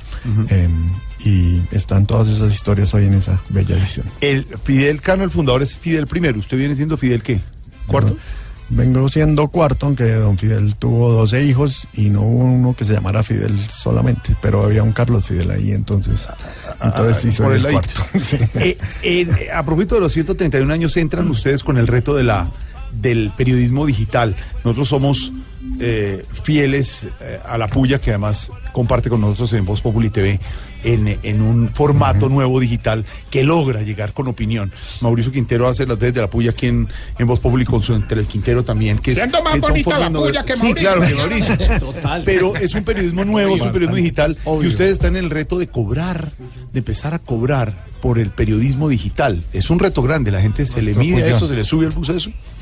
Pues vamos viendo, realmente llevamos apenas una semana, los resultados son bastante favorables, pero obviamente, pues bueno, también es una decisión. En un Yo me le subo, don Fidel. No, al bus estoy diciendo de comprar la Papi, yo me le subo, don Fidel. Él es casado mucho- y tiene hijos. ¿Y qué le hace? Mm, a Igual hay que apoyar para que Ah, siga ah, lo rotando. digital, rotando, la rota- rotativa, sí, la rotativa, Exactamente, eso digo yo. A ver qué puede pasar con eso. Bienvenida. Eh, pues bueno, eso es una tendencia en todo el mundo. Realmente los medios eh, de información en general, no solamente los periódicos, pues están viendo que en este mundo digital la publicidad no, no va a dar para sostener una redacción de profesionales del periodismo, de gente que sabe o que ha estudiado para manejar la información con rigor. Em, entonces, eh, pues es. me confundí usted aquí hablando, haciendo mocas, pero bueno. Eh, leer y escribir solito. ¿no? Exacto. Pero es un buen reto, digamos. No, pues claro, es un reto interesante. Nos atrevimos a ser los primeros en este país en, en empezar a testear esas aguas, pero creo que son necesarias. El periodismo, el buen periodismo, pues vale. eh, y pues no, si estamos, si la plata de la publicidad se la están llevando los monstruos, Google, Facebook, YouTube, eh, pues nosotros tenemos que valorar lo que hacemos y, y esperamos que mucha gente, eh, así como aquí eh, varios han dicho, pues se monten y valoren la buena información en un momento en que en que las noticias falsas y, y la manipulación de Uy, la de información. Está pues pululando en el mundo, pues que volvamos a, a saber el valor que para una sociedad tiene tener un periodismo valiente como el del espectador. Felipe, a las 7, Fidel, a las 7 de la noche vamos a conocer el resultado de la encuesta de Blue Radio, de Noticias Caracol, de la revista Semana, una encuesta que va a marcar mucho lo que es el rumbo para la primera vuelta electoral. ¿Cómo ve usted el juego político? ¿Será que hay presidente en primera vuelta? ¿Cómo ve la situación para Colombia? ¿Será que se va a ir hacia la derecha como marcan algunas tendencias de encuestas? Pues todo parece indicar, hasta hace poco pues pensábamos que, que era inevitable una segunda vuelta, pero eso ya no está tan claro según los últimos resultados. Obviamente estas encuestas de esta semana pues todavía tienen digamos el, el impacto del- de la ola de las consultas y de Sí. lo que pasó el pasado fin de semana. Entonces pues habrá que ver si esas aguas se, se asientan un poquito o, o sigue la tendencia marcando, con lo cual posiblemente no, no habría una segunda vuelta.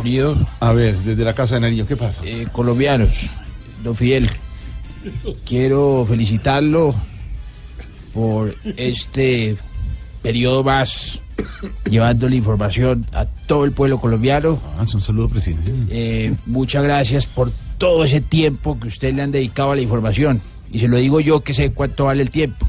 No, Eh, ¿cómo? No, el tiempo, el reloj. el- ¿Y yo a qué me estoy No, refiriendo? sí, pero Alfredo? siempre tiene... Felicitaciones, que sigan sus rotativas todos los días llevándonos, informándonos y haciendo de Colombia un país mejor por la paz. El presidente, pero también hay otro saludo desde Río Negro. A ver, senador. Fidel, por Dios, ¿cómo estás? Bien, gracias, expresidente. ¿Qué hay de cosas? ¿Cómo ves las No votaciones, que hijito? Sí, ya está bien. Eh, con mucho interés. Es muy interesante. A ver, exalcalde, tiene un saludo, un Buenas candidato. tardes, don Miguel. ¿Cómo está usted? Hola, doctor Gustavo. Gustavo Francisco. Gustavo Francisco. Gracias. Contento de, de- deseándoles que cumplan muchos años más. Que no se deje creer cosas de que nosotros en la Colombia humana vamos a cerrar los medios de información. No va a cerrar el espectador. Vamos no. a permitir todo este tipo de manifestaciones. Pero así largas. Para que la gente se exprese y además se informe de todo lo que está pasando. Gracias, exalcalde. Fidel, un abrazo, 131 años del espectador. Felicitaciones. ¿Lo seguimos leyendo? ¿Lo seguimos? venga, venga, ¿cómo va a- ver, sí. No le va a dar whisky, hombre, está trabajando no hoy es viernes, hoy es viernes. No es viernes. Rusia, en Rusia, estamos en modo mundial. Pero mañana sí va a poder celebrar usted porque juega Colombia ante Francia Ay, en París y a esta hora don Oh, Juan mira, Pablo Hernández desde París está bajo cero. Así es, Mucha- así es, Jorge Alfredo. No, Estamos no, aquí a las afueras del no. estadio. Juan Pablo Hernández, gol Caracol. No es usted, el verdadero está en París con todas las expectativas para el juego de mañana que transmitirá Blue Radio. Juan Pablo. ¿Qué tal, eh, Jorge? Un eh, saludo especial para usted y para todos los oyentes de Voz eh, Populi. Hoy se realizó la conferencia de prensa del técnico José Peckerman muy temprano en las horas de nuestro país, 9 y 45 de la mañana, ya 3 y 45 de la tarde, aquí en territorio francés. El entrenador habló de muchas cosas y muy interesantes, por ejemplo, que está probando y eh, analizando algunas variantes que pueden eh, ser útiles de cara a la Copa del Mundo. Es decir, ha trabajado con tres defensores centrales, algo que no recordamos nosotros que ya lo haya hecho con la selección Colombia, con volantes volantes externos de ida y vuelta, los carrileros eh, que llaman, también la fórmula de ataque con Radamel Falcao García. Está muy concentrado viendo el material humano que tiene en este momento el técnico José Peckerman. Quedan pocos días ya para conocerse la lista de los 23 eh, futbolistas y esto es importante porque hay poco tiempo de trabajo para tener a todos los jugadores eh, juntos y además hay que alimentar la competitividad al interior del grupo, ver en qué nivel están los jugadores, hablar mucho con ellos, empezar a delinear todo el trabajo que se va a realizar en Rusia 2018, porque recordemos que ya el Mundial está a la vuelta de la esquina. Mañana el partido será a las eh, 3 de la tarde, obviamente lo tendremos en la señal de Blue Radio y muy temprano en los noticieros de Noticias eh, Caracol, desde la misión de las 6 de la mañana, llevándoles eh, informes de lo que está ocurriendo alrededor del estadio, porque estamos aquí a pocas cuadras. Aquí está ubicado el grupo del Gol Caracol para llevarles información, mucho color, noticias y toda la fiesta que se vive alrededor de este partido tan tan importante frente a Francia para medir en qué está nuestra selección y por supuesto para ver qué tiene Francia de cara a la Copa del Mundo. Cuando tengamos información, noticias y demás las estaremos compartiendo con ustedes aquí en Voz Populi. Señor, desde París, don Juan Pablo. sí. Ay, se fue don Fidel. Se fue bien. Yo que le quería preguntar la fórmula para ver si hacía los 131 años. No, no, no, el primer Fidel fue que- el Fidel cuarto. A propósito del partido Quinterómetro en Voz Populi con Mauricio Quintero. Se vienen dos partidos amistosos para la selección Colombia y como Voz Populi es la voz del pueblo, salimos a las calles a preguntarles a nuestros oyentes cómo ven ese par de cotejos. Trata de comunicarte con él. Sí, señor. Señor, ¿cómo queda el partido entre Francia y Colombia? Ganando Colombia 2-1. Y el martes es contra Australia. 3-0. ¿En serio 3-0? Ganando Colombia. ¿Acaso hay alguna confusión? ¿Cómo queda el partido? Eh, 2-0 ganando Colombia. ¿Y el del martes? 3-0 ganando Colombia, lo mismo que dijo el señor. ¿Qué tal si empezamos donde usted empezó? ¿Todos en ceros o sin ceros? Sinceros. Buenas, ¿cómo queda el partido? Millonarios gana 2 a 0 hoy. Hombre, de Colombia el de mañana. Ah. Olvídalo, empezará otra vez. No, mañana gana la selección. ¿Cuánto? 1-0. 1-0. Con gol Pues, pongámonos de acuerdo. ¿Cómo- Millonarios, ¿cómo, cómo queda esta noche? No, esta noche gana Millos 2 a 0. ¿Y mañana Colombia? 1 a 0. ¿Y Colombia contra Australia? Eh, gana Colombia también 2 a 0. De hecho, estamos sobrados. Sí, yo sé que vamos a ganar. Ganar no es lo único que cuenta. ¿Cómo queda el partido mañana Colombia-Francia? Yo 3-1 ganando Colombia. ¿Sí? ¿Así está de confiado? Claro que sí. ¿Vamos con toda? Con toda. ¿Usted qué tal es para el francés? Eh, yo te amo. Sí. Ah, ¿Cómo así que me ama? ¿Usted me ama a mí? Au revoir, au revoir. Uy, no, no. Hasta luego, hasta luego. ¿Está loco?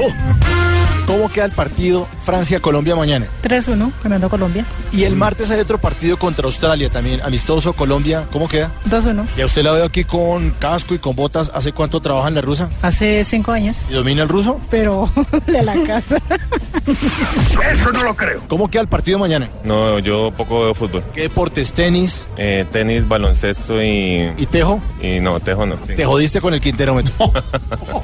Eso es una tontería. Ya lo oyeron ustedes, mucho optimismo, pero ojalá que en esta Semana Santa no nos vaya a pasar lo de los misterios, que pasamos de los gloriosos a los dolorosos. Mauricio Quintero con el Quinterómetro de Voz Populi.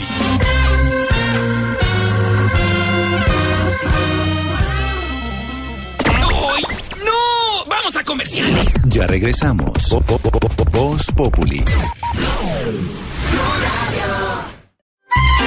Que vas llegando tarde a casa. Y cuando llegas tarde en la casa, todo es Voz Populi. Dice don Wilson Vaquero, muchas noticias. A esta hora hay reacción eh, a la renuncia, 24 horas después del presidente de Perú. Sí, señor, viene desde Venezuela. Déjeme decirle a propósito de Venezuela que el presidente Maduro ha hablado sobre el tema del eh, petro, de la criptomoneda, porque ya mañana comienza la feria, entre comillas, del petro, comienza la venta a través de Así Internet. y eh, ha dicho que no solamente se va a pagar todos los bienes y servicios, sino que va a haber eh, unos pagos, eh, digamos, especiales en las zonas de frontera. Y habló de convocar a los productores del norte de Santander para comprarles toda su mercancía, Mm, incluyendo estamos- estamos alimentos y demás. De todo lo que quieran vendernos a nosotros. Sí, señor. ¿verdad? Eso Jorge dijo. Y a propósito de lo que Ciérreme, mira. Porque y a- propósito de lo que anunciaba Jorge Alfredo, eh, presidente, pues ha cobrado, como era de esperarse, el tema de Pedro Pablo Kuczynski. Dijo que se le quemaron las manos de corrupción a PPK Y, eh, por supuesto, no escapó tampoco a la afirmación de quién lo va a recibir entonces PPK, ahora donde en la compran- cumbre de allá las venden Américas. ropa muy bonita los niños, PPK. No, así No, no sé. no, Ropa en no sé. promoción a 29.900 para que sepas Es tú. KFC. el viejito de KFC. Qué barbaridad. Mejor escuchemos a Santiago Martínez en Caracas. Santiago, Santiago. Santiago. Así es, buenas tardes. Para Nicolás Maduro ocurre una crisis política en Perú, la cual él lamenta tras la renuncia de Pedro Pablo Kuczynski. No obstante, dijo que eso pasa porque habían elegido a un presidente empresario y corrupto. No nos metemos en esos asuntos. Lamentable realmente todo lo que pasa. El escandalazo de corrupción, escandalazo que no soportó, le quemó la cara, le quemaron las manos al señor Pedro Pablo Kuczynski, se le quemaron las manos porque un presidente empresario lobista con huellas de corrupción en a lo largo de su trayectoria. Y venía a darnos a nosotros lecciones de ética, de moral, a nosotros. De manera irónica, Nicolás Maduro además se preguntó quién lo recibirá ahora a él cuando vaya a la cumbre de las Américas si renunció Pedro Pablo Kuczynski. Señor, gracias. La propuesta, Wilson. Que es casi más un anuncio, Jorge Alfredo, a pesar de que a Colombia no le va muy bien en el tema del interés de las farmacéuticas para invertir en el país, esto por el tema de la regulación de los precios, el ministro de Salud Alejandro Gaviria aseguró que el próximo gobierno va a tener que continuar las políticas de regulación a los medicamentos, exclusiones e importación también de los llamados biosimilares. Este eh, anuncio, este pronunciamiento lo hizo el ministro en un congreso que reúne justamente a toda la industria farmacéutica, el Congreso de Afidro. Santiago Ángel. Buenas tardes. El eh, ministro Alejandro Gaviria ha tenido una clara confrontación con la Asociación eh, Colombiana de Industrias eh, Farmacéuticas. Esto por políticas del gobierno que han logrado, entre otras cosas, una regulación a los medicamentos, a los precios de los medicamentos y también un método abreviado para que medicamentos biosimilares, que son mucho más baratos que los de las farmacéuticas multinacionales, puedan entrar al país más fácilmente sin estudios clínicos. Hoy estuvo en un evento de la celebración de Afidro donde se presentó además un estudio que dice que las farmacéuticas han perdido interés en invertir en Colombia justamente por estas razones. Daniel Curiat es el líder de la organización que realizó el estudio. Estamos un poco preocupados que con las políticas eh, que están en este momento eh, eh, llevadas a cabo, vayan a seguir poniendo a Colombia en una situación de competitividad aún más, ah, más afectada. Sin embargo, Gaviria le dejó claro a los miembros de Afidro que el próximo gobierno va a tener que continuar aplicando estas políticas. Ahí está la información. Y hay una decisión eh, que tiene que ver con el Tribunal Superior de Barranquilla, don Wilson. La negación, Jorge Alfredo, de la acción de tutela que había sido interpuesta por Enilce López y su defensa y con la que pretendían suspender la orden de desalojo de alias La Gata, la conocida empresaria del Chance, de la casa donde se encuentra en detención domiciliaria. Los detalles, Rodolfo Rodríguez, buenas tardes. La determinación fue adoptada por la Sala Plena del Tribunal Superior de Barranquilla que denegó esta acción de tutela que había sido instaurada por Enilce López para buscar evitar que se hiciera el desalojo por parte de la sociedad de activos. Hay que recordar que esta vivienda donde ella se encuentra bajo la figura de detención domiciliaria está en un marco de un proceso de extinción. Al ser consultado sobre esta decisión, el abogado de Enilce López, Diego Muñetón, indicó que la tutela fue denegada, pero en ninguna parte de la decisión se legitima a la SAE, a la Sociedad de Activos, para desalojar a Enilce López. Asimismo, anunció que se irá ante la Corte Suprema para la impugnación de esta decisión. En Barranquilla, Rodolfo Rodríguez Llanos, Blue Radio. Gracias, señor. Hay reacciones ya al estudio sobre la pobreza que reveló el DANE. Además, estuvo el presidente Santos en ello, la pobreza en el país en el 2017. Sí, señor, reacciones que vienen desde ciudades como Quibdó y Riohacha, que siguen siendo las que presentan los mayores índices de pobreza monetaria extrema. En contraste están Pereira y Bucaramanga, que tienen el menor porcentaje de ciudadanos en esa condición. María Camila Correa y los eh, últimos detalles de este estudio que dice que quienes tienen ingresos superiores a 250 mil pesos mensuales en Colombia no son pobres. En materia de ingresos, Quibdó, Riohacha y Florencia son las ciudades que registraron el mayor índice de pobreza monetaria, según el DANE, mientras que Bucaramanga, Bogotá y Pereira son las ciudades con menos colombianos en esta condición. En este caso, este nivel de pobreza se registró más en hogares donde la mujer es la cabeza de hogar. El presidente Santos entregó la cifra sobre pobreza multidimensional. En estos ocho años podemos decir que hemos reducido mínimo 13,5% la pobreza multidimensional, que significa 5.400.000 colombianos y colombianas que salieron de la pobreza multidimensional. Recordemos que la pobreza multidimensional abarca el acceso a la salud, al trabajo, educación, vivienda y servicios públicos. Gracias por la información. Hablando de pobreza, vámonos para la isla, Cuba. ¡Barbarito! ¿Cómo va, Barbarito? Te traigo el sabor de una canción del ciego maravilloso Arsenio Rodríguez. ¡Chupa!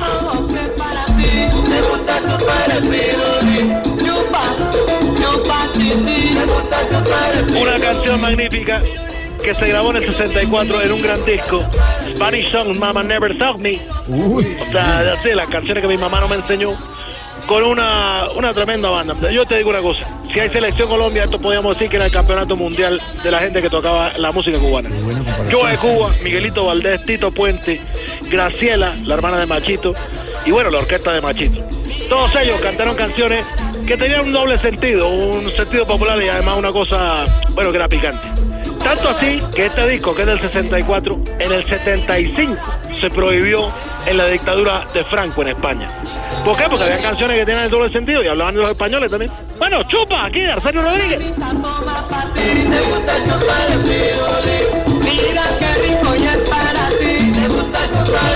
Bueno, ¿cómo andás? ¿Sí te gusta chupar? Bien, bien, y, y suena muy bien todo su equipo de sonido con sus parlanticos ahí. Impresionante, un disco único. Él pone el teléfono ahí al, al lado, sí. Así es, así es, lo pongo así, así. Bueno, ¿tú sabes lo que es chupar el perulí, no? ¿Cómo? ¿Tú sabes lo que es chupar el perulí? Eh, no, señor. Bueno, te- yo sí. Oh, Mira, mira quién habló de los acecas. Impresionante. Bueno, el pirulí es un helado. Ah, un helado. ¿Me entiendes? Una, una paleta que se llama. Bueno, la gente chupaba su pirulí. Y bueno, tú sabes para lo que va. Oye, ¿cómo estás, con Mirafredo? ¿Cómo estás tú? Eh, Jorge. eh, bueno, también un saludo especial. Barbarito, ya están preparando todo para la Semana Mayor. Sí, sí, sí, sí, tú sabes. Bueno, ya, ya, ya, ya, yo he sido un hombre creyente. Ah, sí, claro, igual de creyente a los colombianos. Bueno, eso sí, no, los colombianos son los seres más creyentes del universo, te lo digo yo. ¿Y por qué lo dicen? Uh, creyeron en santos, mira. tú. No. mira cómo No, está. Es impresionante lo suyo, Barbarito, porque no solo es la realidad La de la isla, la isla. sino la realidad mundial, del Mundial. hemisferio, incluso de Colombia, que la retoma como análisis político con cierta ironía, comentario, humor y la vuelve siempre un chacarrillo. Este carrillo que tanto te gusta, del 64, esta gran canción. Eh, ¡Chupa!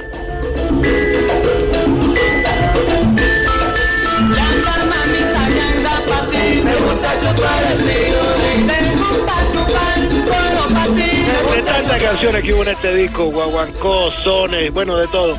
Eh, vale destacar la canción que se prohibió eh, en la parte, digámoslo, de España, fue la canción de los hermanos Pinzones, que tenía su doble sentido. Bueno, tú te acuerdas la letra, ¿no? Los hermanos Pinzones sí. eran uno. Entonces, el generalísimo Franco se sintió mal con esto. Y estaba una canción que ustedes utilizan también mucho, que se llama El Cubanito.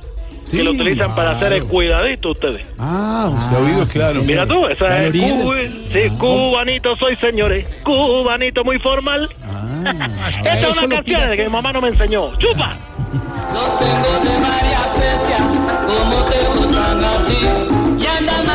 Hola, Barbarito, volviendo al tema de la Semana Santa, la Semana Mayor, ¿usted sí guarda vigilia? Oh, mira que yo, mejor que cualquiera. ¿De verdad?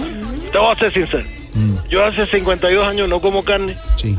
y duré 25 años comiendo bagre. Bagre, ¿y por qué 25 años comiendo bagre? Bueno, ahí lo que estuve casado con... No, no, no. Ya sabes con quién. No, no. Oh, sí, me tocaba chuparle ese bigotón. Que. Eh, Le cambio de tema más bien. En, Sí, en- más en bien. Cuba celebran la Semana Santa en vivo. Bueno, sí, mira, Fredo, bueno, tú sabes, con, con las dos visitas papales que hubo, la de Juan Pablo II y también la después, la de Francisco, eh, la gente se ha vuelto más creyente. Mm. Lo único malo es que los cubanos rasos, con lo poco que recibimos del gobierno, celebramos la última, la última cena. Pero solo con 11 apóstoles. ¿No conoce? No, ¿cómo así? ¿Por qué? Sin Lucas. ¿Ya entendiste? No hay, no hay con qué comer. No. Pero además le da la vuelta incluso, Incluso. al símbolo religioso, Religioso. a la festividad, a la- y para volverlo, es impresionante, Impresionante. es positivo. ¿Quién hace de Judas? eh, Bueno, en- bueno, de Judas generalmente hago yo y después de junio, ¿Y por qué después de junio? porque pago con la tarjeta en enero. y en junio ya estoy colgado. No, hombre. No. Sí. Es impresionante. Impresionante. No, qué buen humor. Hola, ¿qué les ha llegado por estos días así de tecnología? Bueno, Además del equipo de, de sonido donde nos está presentando la canción. Bueno, me llegó un celular, un, un móvil de estos de última tecnología. Sí. Pero yo creo que ese es una cosa que está zafa. O sea, ¿cómo, ¿Cómo llaman ustedes? Que está. Chiviada. Sí, me- es pirata, ¿Y por, y por qué? Porque lo tengo prendido hace una hora y no se ha cargado. bueno, tú sabes, chupa, chupa. Suénalo, Barbarito.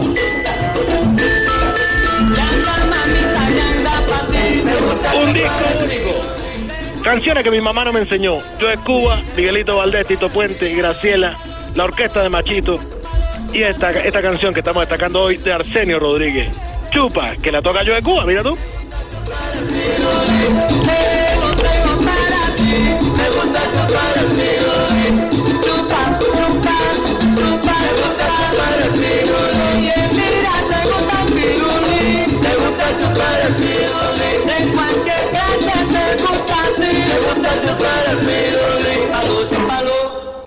Que el jefe no te dejó salir temprano de la oficina. En la oficina, todo es Voz Populi. ¿Y qué se estará preguntando? Ignorita. Oiga, su merced, don Jorgito, Tan lindo de mi divina. corazón, ¿cómo me le va Semana su Santa merced? trabajando Voz Sí, Populi su TV con don toca, Felipe Zuleta, todo. Toca, toca. Oiga, su merced, ¿cómo es esa joda, su merced? Tema. Tema, Análisis. análisis. Y, Y esa situación. joda. Y situación, su merced, y esa joda. ¿Cómo así que este señor Vargalleras, el de los coscorrones, su merced, está pidiendo... Candidatos. Esa joda, su merced, está pidiendo que le escuchen sus propuestas y esa joda. Pues eh, está haciendo lobby, dijéramos de esta manera, el candidato Vargas Lleras con diferentes partidos. Anoche estuve en una larga reunión con algunos integrantes de la bancada del partido de la U, mirando situaciones y el eh, candidato Vargas les expresó las propuestas y los oyó.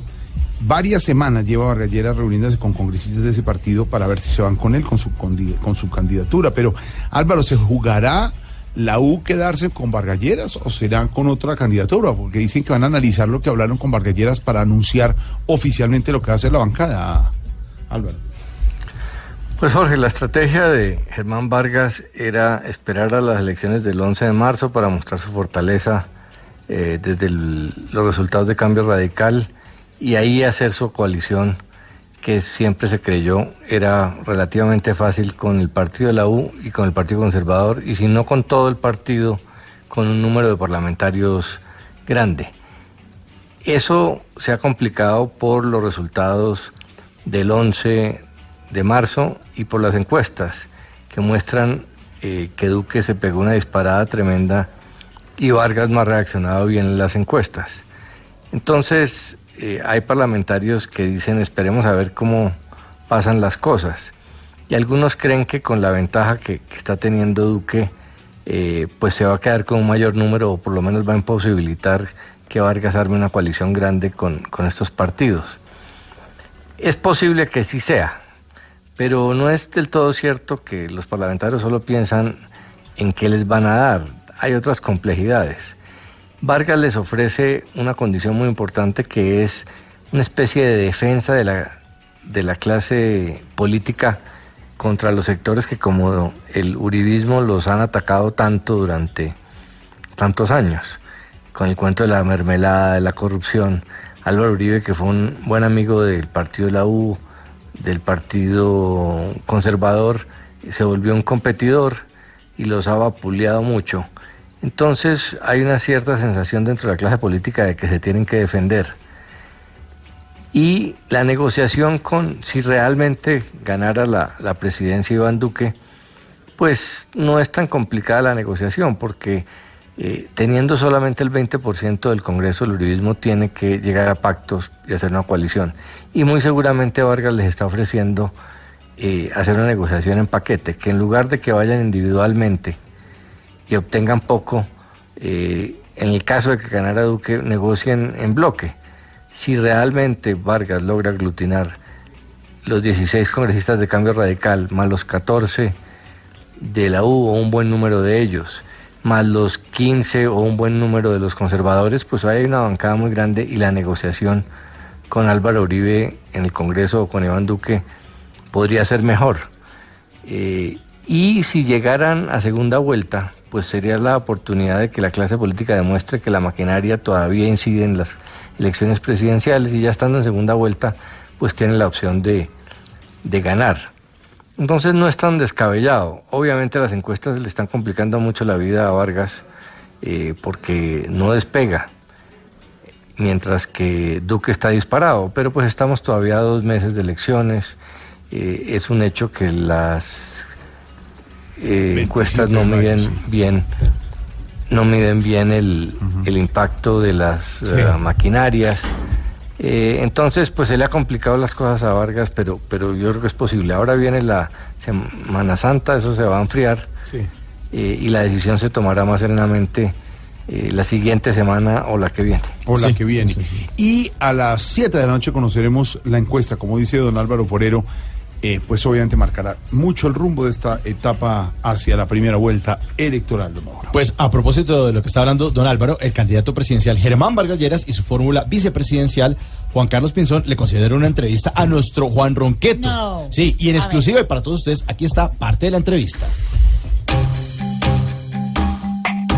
Muy buenas tardes. Hoy me acompaña el candidatísimo Germán Vargas Lleras y su formulísima vicepresidencial Juan Carlos Pinzón. Comencemos de una vez. Bienvenido, doctor Vargas Lleras. Bueno, muchas gracias a ustedes por esta oportunidad. Doctor Juan Carlos Pinzón, un hombre experimentadísimo, carismaticísimo y queridísimo por todos.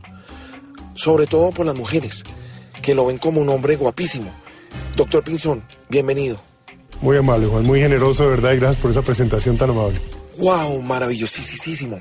Eh, doctor Pinzón, escuché que ustedes para ganar más adeptos están proponiendo hasta mejorar la selección Colombia. ¿Cómo lo van a lograr?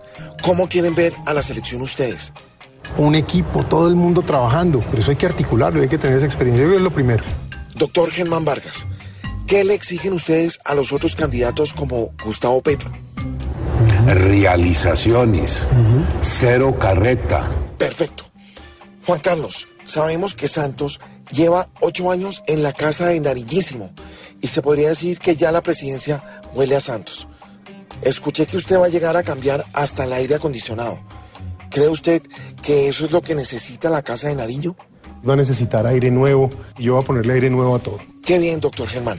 Ahora, ¿le puedo preguntar por el que dice ser el nuevo galán Gustavo Petro? Si, si lo haces, no hacemos la entrevista. Bueno, bueno, está bien. No hay necesidad de ser tan rudo. Pero a usted, doctor Pinzón, sí le puedo preguntar por él. ¿Cuál es su opinión de Gustavo Petro? Es tal vez la peor maldición que le cayó a Colombia. Destruyó familias. No hay familia que no haya sido tocada por esa maldición, esa desgracia. Bueno, ahora sí, para cambiar un poco de tema, doctor Vargas Lleras, cuando escucha decir Casa de Nariño y le menciona la palabra casa, ¿piensa en todas las que dio?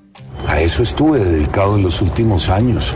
Hoy 450 mil familias en Colombia tienen una vivienda propia. Bueno, ahora para usted, doctor Pinzón, una pregunta muy personal. ¿Por qué cree que el doctor Germán regaló tantas casas? Para conquistar al colombiano común y corriente, al colombiano en la calle, al vendedor ambulante, a la madre cabeza de familia, al taxista, a esas personas que trabajan en el comercio o en un restaurante.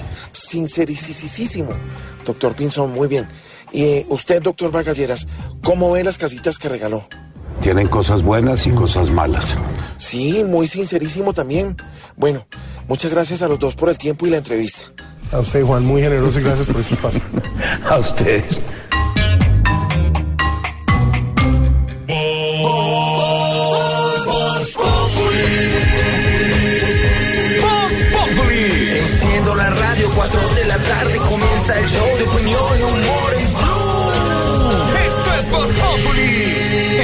Radio.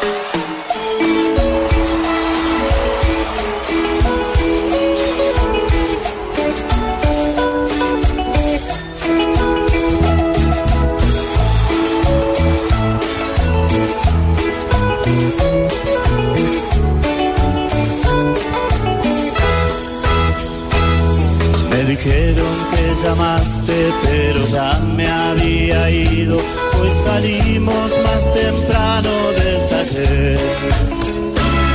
Yo me vine caminando para no gastar dinero y por eso llego tarde como ayer.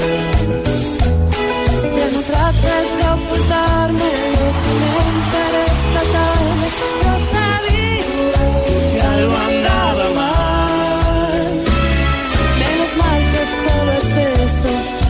lo confieso.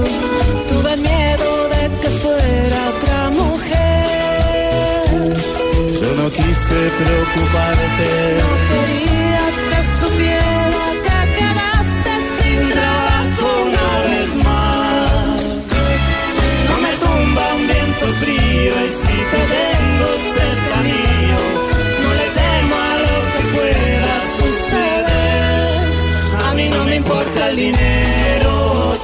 que yo más quiero a mi lado.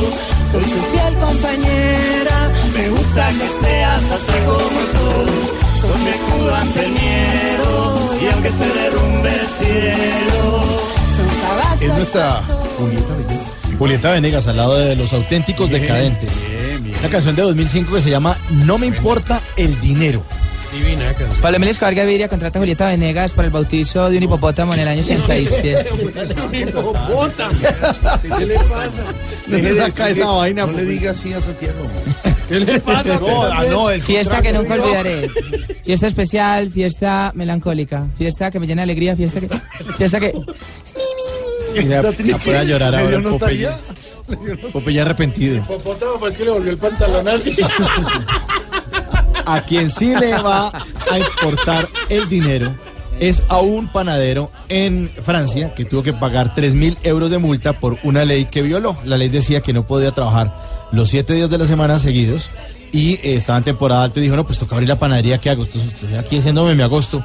Abrió los siete días seguidos y le cayeron multa de 3 mil euros. Increíble que en un país le cobren a uno una multa por trabajar de más. ¿Cuántos panes tiene que vender para recuperar? Yo no el sé, pan rollo, sí, madre, pan rollito, eh, Le roscón, toca vender hasta el pan de mi hija. pues, pan de mía. A poder pagar, ¿o yo? Mogolla, chicharrona francesa. Dígame cinco variedades de pan sin pensar rápido, Jorge. Cinco variedades de pan, rápido. Blandito.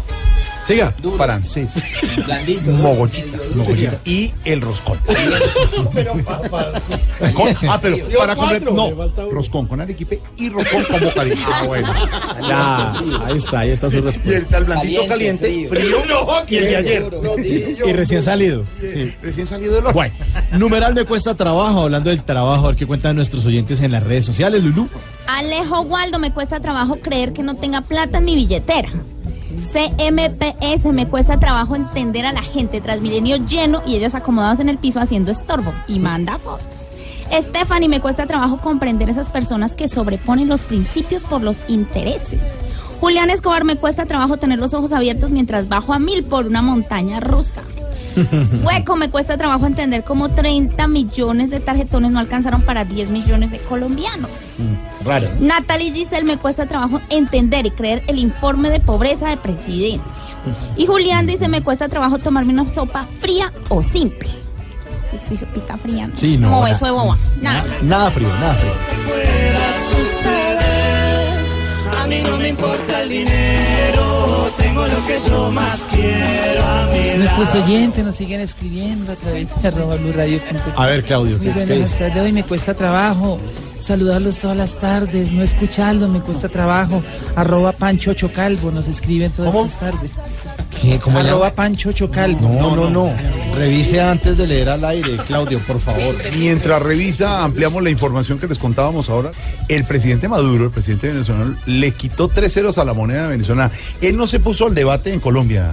Como en Colombia. Yo tomo no. las decisiones firmemente. Eso que los bancos y que eso. Nada, que, aquí, que aquí dicen todo no. se hace cuando yo saco un decreto. Sí. Aquí anunciaron y armaron un debate que los tres ceros que para las caletas. Imagínate El señor acaba de anunciar presidente de Venezuela, le quito tres ceros a la moneda venezolana y hágale. Así de claro. Pues es que en un, en un país donde no O sea, ya existe, no pasa nada ya. no, no sabemos la cifra oficial Sí. de Además, inflación anual, Sí. no lo sabemos, nunca lo hemos sabido. Entonces, si eh, no, no necesitaba de una asamblea, creó una asamblea para él. Entonces, digamos, estas determinaciones que él toma a la ligera, en mi opinión, tratando, digamos, de generar algo de eh, antesala para lo que va a anunciar mañana del Petro, la- el Bitcoin de él, digamos, como para tratar de, de, de generar una sensación de armonía económica en ese país, pero al final los resultados económicos son muy malos en Venezuela y existen las calamidades que todos los colombianos conocemos. Entonces son medidas más populistas que reales para resolver un problema económico que él tiene al interior del país y sobre todo hechas, digamos, sin ningún tipo de concertación ni de Hágale, opinión con nadie, sino simplemente por volverse o querer ser popular. Hay otra Pero pregunta es que es con respecto- dictador, hombre. No, pues por eso. Sí, dice y no le pone debate. Ahora, ¿qué va a pasar, don, don Felipe y don Pedro, con la, con la cumbre de las Américas? El presidente de Perú renunciado y eh, Maduro sigue amenazando con que llega. Pues llega, como dijo ayer, a darles ejemplo de democracia y de elecciones o qué. Sí va no, a llegar. porque eso no fue una decisión, eh, no fue una decisión eh, que tomara el hoy expresidente Kuczynski sin consultar con los demás, con los demás presidentes y con los cancilleres. O sea, eso no puede decir lo que quiera el señor Maduro. En Perú no lo van a recibir. Puede pararse en las pestañas, pero no lo recibe. No, pues lo que él quiera. Pero, pero obviamente esa no fue una decisión de, de Kuczynski solo, esa decisión la consultó con los otros presidentes. Entre otras cosas, parte, creo yo, Pedro me, me corrige, parte de, de que el presidente Trump haya decidido ir a Perú es precisamente porque no van a dejar entrar a Maduro. Claro. Porque donde dejen entrar a, Ma- a Maduro y a Trump, pues se convertiría en un escenario No. para el señor Maduro. Imagínese, Eh, esa obvio, tribuna. eh, sería una tribuna, pero voy a, voy a recordar algo, ahora que hay, digamos, como tanto debate de qué va a pasar con la cumbre de las Américas en Lima, ahora que hubo, pues, eh, ese vacío de presidente hasta, hasta unas horas, porque en este momento están ya aceptando la renuncia de Kuczynski. Y es que en Colombia, Jorge Alfredo y Felipe, el, en 1948, el 9 de abril, cuando ocurrió lo de Gaitán, aquí en Colombia se estaba creando la OEA. La vea, sí, señor. Y esa reunión no se detuvo a pesar de los, in- de los inconvenientes internos que tenía Colombia. La pasaron al gimnasio La moderno. pasaron al gimnasio moderno y se hizo la Carta de Bogotá y se constituyó la OEA. Esto es un poco para decirle a la gente que tiene temor de si va a haber o no cumbre de las Américas. No, la- es el, el- la- el organismo multilateral que es la OEA y una, uno de ellos es la Cumbre de las Américas, es muy sólida y los países tienen una institucionalidad muy buena y eso quiere decir que sí va a ser la cumbre con el nuevo presidente que reemplace a PPK. Sin problema. Es decir, análisis de la situación no aterrizará seguramente Maduro allá, anuncia los tres ceros afuera y no se afectará la cumbre de las Américas. So- ¿Qué pasa? Ah. Pero es que estamos hablando de las No, es muy interesante lo que hablaban ustedes. No ¿De qué- se va a, a caer. ¿Quién? La cumbre de las Américas. La cumbre de las Américas Uy, continúa. allá en el- Y es sí. una cita muy importante, para el hemisferio. Muy te importante. mandan- La cumbre de las Américas no se va a sustituir Y viene el presidente Trump y de ahí saldrá la visita oficial a Colombia. la gran ¿no? cumbre de las Américas. De las Américas. Por eso, las Américas. Allá estaremos todos. Usted no va a estar en lado, hombre. Bueno, ahora sí, por favor, Optimus, ponme la que música. ahora sí? ¡Cubetazo! Vamos de pie. Se fueron- Se fueron con la introducción larga. ¿Qué es esa vaina?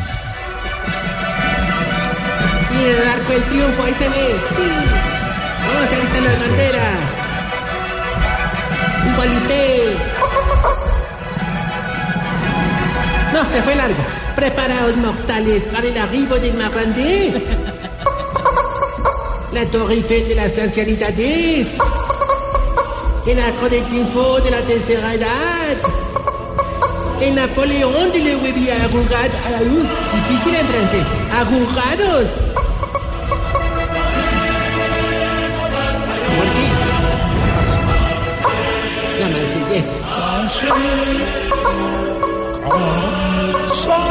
Preparados todos porque mañana Francia dará la sorpresa. Aquí ¿Qué? está Tarcisio Maya. Puede ser la marsellesa el himno segundo y el segundo el de Colombia. ¿Quién dijo eso? ¿Quién dijo eso? Hola, ¿quién dijo eso? ¿Quién dijo eso? Silencio. ¿Cómo? Silencio. Salencia, ¿Ese ese es qué idioma es? Es ruso. A ver, el partido amistoso es para qué? ¿Para ir a Rusia o no? Hay que hablar en ruso, hermano. Es que ustedes definitivamente les falta mundo. Sí, ¿Usted va, para, ¿Usted va para Rusia? Clarín, ¿Cómo? Clarín. Mientras tanto, ¿hasta cuándo usted va para Nueva York? Todos se nos van. Sí, padre. ¿A dónde va? Eh, lo que yo me voy a llevar se presenta el sábado en New Jersey en- con una señora Elizabeth. Yo no sé quién es ella. Elizabeth, New Jersey. En el Teatro Ritz. En New Jersey, donde hay mucho colombiano. ahí. Sí, padre. Y mientras él se presenta, ¿usted qué hace? Y me voy para el parque a filosofar un poco. Eso es el Allá sí sábado. lo, allá sí Sí, lo coge la policía. Tiene que llevar calzoncillos térmicos. Está haciendo mucho frío en Nueva York. Eh, calzoncillos Nevando. térmicos. Está nevando, está nevando. Está Se ne- pone. nevando. Eh, el domingo voy a estar en los Hamptons. Los Hamptons. Eso es en Long Island. Es una, es una cosa muy... Allá también va a estar nevando. Son unas fincas muy bonitas, unas allá va a haber Bueno, pobreza. Entonces va- es un gran show porque va a estar nevando, va a estar Loquillo, va a estar Razacuando. Son tres artistas que la gente. Vea que, que Felipe Zuleta le está diciendo, eh, Rastacuando, ¿qué va a encontrar usted allá? A ver, Felipe, explíquele a Rastacuando. En los Hamptons no va a encontrar sino unas finquitas baratieres. Sí, baratieri. Puro Que pueden estar entre 40 y 80 millones de dólares. Sí, es Chiquita. ¿Y esas fincas tienen hierba? No, pues sí, jardines. Sí, sí, jardines, sí, jardín. Y aeropuertos privados, tío. Yo tengo mi propio aeropuerto, para en la mochilita. Sí, se va a volar. Señor Santiago Rodríguez, prepárese para abordar. en, New Jersey. En New Jersey, Felipe, en. Elizabeth, el sábado y Y usted va domingo en los ¿Y usted cree que lo van a dejar entrar allá así cargado de, digo, emociones? Ay, Yo entro volando. Va a estar hasta cuándo en Estados Unidos y el señor en Rusia, ¿no? Usted. Sí, sí, sí, estaremos en Rusin. ¿En dónde? En Rusin. En Rusia. Sí, allá, hermano, allá en la Torre Eiffel de Moscú. No. No, ay, ¿Qué va a hacer en, qué va a hacer en Rusin? ¿Va a visitar a los, las Putin? Ay, se le pegó el que Y las de allá sí que son más buenas y baratas, baratas. Oiga, No, oiga, un saludo muy especial, hombre, a Reinel, que está de cumpleaños, hombre, verdad. Ya, ya, ya pasó papeles para el geriátrico. No, hombre. Andresito también, no lo hemos hablado. Ah, pero él no quiso venir, Ah, entonces no lo. Lo más importante. Claro, Tinder Andrés, hombre, un saludo muy especial de cumpleaños. Ore, Señor. oiga, ¿oíste la presentación que hizo Chiflamica, hermano? Mm. Qué cosa tan horrible, hermano. Una cosa larga, aburrida Mm. ahí, hermano. O sea, me hubiera podido decir sencillamente el Napoleón y ya, pero lo otro ¿El sí sobraba, hermano. ¿Sí? Mejor dicho, como le diría San Pedro a Dios haciendo el costeño, se te fue la mano en la morcilla, hombre. Ay, Dios mío, no arrancó, pues. Que vas llegando tarde a casa. Y cuando llegas tarde en la casa, todo es Voz Populi. Ya, ya, ya. Orito, Mauris. ya, ya, ya. Esa risa. No, no. De Popeye, de Popeye. ¿de ¿Cómo Popeye, se- de Popeye? Ya, ya, ya, ya. Son efectos. pues. Perfecto, ahí Se papá. ríe solo de las Ambienting, groserías y la- Ambienting. Mire las niñas serias. Porque las Ah, pero es porque ya están viejas, hermano. ¿Cómo? Ay, qué atrevido. Oye, Respeta a las ¿verdad? No empezás con tu cantaleta. No cercenes mi dicha rimbombante con el filo tajante de tu pesadumbre. ¿Sí? Ah, pues. ¿Sí? Eh, Mira que hoy vengo más sonriente que marihuanero con terraza. ¿Por qué viene tan sonriente y tan feliz, a ver? Hombre, es que si te cuento no me va a creer, hermano. ¿Qué? No, ¿para qué te cuento y no me vas a creer? No, hombre, no, ¿qué no, es lo que no, va a contar? Ay, ay, ahorita juega Colombia. Mañana, sí. Ah, yo creí que era hoy. Ya que hiciste, te voy a es contar. mañana, hombre. ¿No te parece que esta mañana recibimos nada más y nada menos que la visita de la selección Colombia en el De, ancianato? de- de verdad, pero es imposible, están en Francia 26 No, no, jugadores no, con sí, no, no, no, yo creía eso hasta que aparecieron esta mañana en la puerta. Oiga, incluso jugaron un partido preparatorio con algunos viejitos. ¿En serio? Sí, señor, oiga. Tremendo partido, hermano. Me acuerdo mucho de un tiro libre que iba a cobrar James, James Rodríguez. Sí, Rodríguez. Y sí. apenas saltó la barrera, lo mandó por debajo y ¡pum! Pegó en el palo, hermano. En el, en el vertical. No, no, en el de Don Bergardo que le salió en el brinco. No, no, no. Ahí estuvo este muchacho, el profe Peckerman, muy expectante analizando los aspectos del juego contra Francia y las posibles combinaciones de los jugadores de la selección que con viejitos del ancianato para enfrentarlos. No, no, no, ¿cómo así? A ver, no me te explico. Según fuentes, pues, ¿no? Francia va a jugar con Kanté, Sidibé, Digné, Dembélé, Mbappé y no sé qué. Entonces el profe piensa combinar a Don Arturo con Mina, que porque es igual de alto.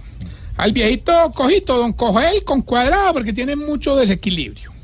Y al otro viejito que le entiende con Hammer a la perfección. Que es igual de zurdo. No, igual de gago. No, hermano. Ahora respete. burla. Ori. No, los jugadores del ancianato dejaron muy respeta contentos nada. al No, no profe. respeta de verdad, James. Ahí los únicos que seleccionaron fueron don Gainaldo y don Felipe Chuleta, hermano, que jugaron en la defensa. ¿Y Felipe Chuleta se llama? Sí, sí, uno que hay allá, sí. ¿Y por qué? te- me diga. Jugaron ahí en la defensa, hermano, ¿verdad? Es que los dos dan muy fácil la espalda, hermano. Entonces el otro A ver, llega A el ver, hombre, a ver. nos clava los goles. ¿Cómo? Le- Oiga, le cuento que lo más berraco fue cuando ustedes, los medios enmermelados castrochavistas, se dieron cuenta de la visita de la selección. Eso ahí mismo llegaron todos y empezaron a amontonarse en una rueda de prensa. Improvisamos ahí, hermano. Ahí estaba este muchacho Javier Hernández, Muchachos grandes, sí. Ricardo Rego, otro muchacho Carlos Antonio Vélez, muchacho, sí. Eduardo Luina, hasta el berraco, hermano. Claro que Javier Hernández salió muy bravo porque no pudo preguntar ni ver nada. ¿Y, y- y por qué no puedo Ah, preguntar? porque Carlos Antonio se sentó en la A palabra. ver, hombre. ¿Y por qué? ¿Y por qué? ¿Y por qué no pudo ver? Porque Ricardo Rego se le sentó No, adelante. hombre. ¿Qué cosa, hola? No, hombre. Vamos más bien No, con la no, sección no. que tiene paralizada la radio, síntomas para saber si usted... Se está poniendo viejo. Cuéntese las arrugas y no se haga el pendejo. ¿A dónde hemos llegado ya la pereza, pues? Sí. Sí. A límites insospechados ya, de verdad. Play y ya. Sí, cuando se enreda explicando algo por WhatsApp, mejor diga, "Ay, ¿sabe que Ya lo llamo. Cuéntese las arrugas y no se haga el pendejo. Sí, cuando le siente un ruidito al carro, sube los vidrios, apaga el radio para escucharlo bien.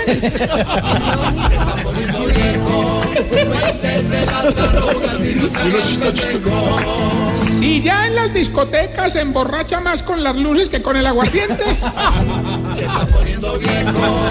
Cuéntese las arrugas y no se haga el pendejo. Si cuando manda un so- sobrino a la tienda lo pone a repetir tres veces qué es lo que va a ir a comprar. Se está poniendo viejo. Cuéntese las arrugas y no se haga el pendejo. Si cuando le ofrecen postre dice, no, no, no, bueno, bueno, un pedacito y ya. un pedacito. Ay, como por probar. Sí, una cucharita para. Se está poniendo viejo. Cuéntese las arrugas y no se haga el pendejo. Si hace años tiene una uña del pie machucada. Hombre. Cuéntese las arrugas y no se haga el pendejo. Fatal. Fatal. Y si por cada bola de helado que se come se toma dos vasos de agua para bajar el dulce. Las arrugas. Bueno, mientras le damos tiempo al perro en barrio chino. ¿Qué es eso? Ah, me va para aprovechar o mejorito, si me lo permiten, pues. Venderles a ustedes los asientos que nos quedan en el vuelo charter que nos va a llevar a Francia para ver el partido. Si quieren, pues, se animan, solo vale 100 mil pesitos. Hay tres sillas disponibles. Si quiere usted, Oscar, pues me dice. Pues, muy barato esa vaina. Sí, sí, yo voy, yo voy. Bueno, bueno, entonces nos quedan dos sillitas. A Yo ver. me animo y también voy. Sí, qué bueno, mejorito, qué bueno. Yo también, yo también, Tarsi. No, ya no, Mauro, de verdad. ¿Y por qué? ¿Por qué? No, porque cuando Jorge confirmó que dos sillas. ¿Qué le pasa? Y yo haciendo de verdad. se- ¿Sabe qué?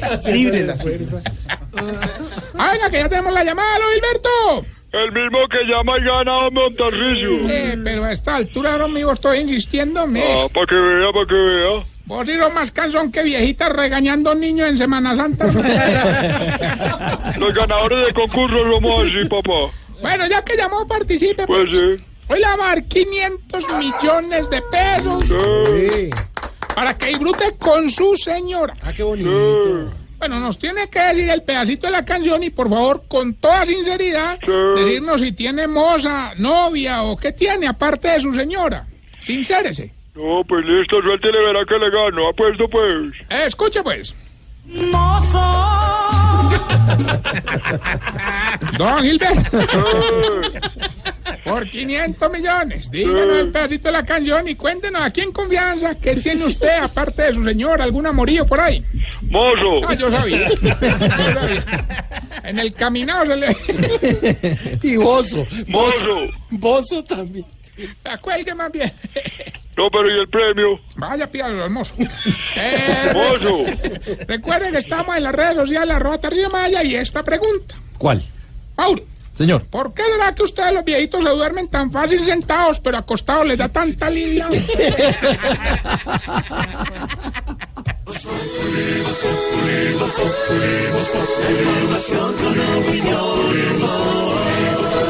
Tenemos opinión, mucha imaginación. La noticia está acá y el mejor buen humor.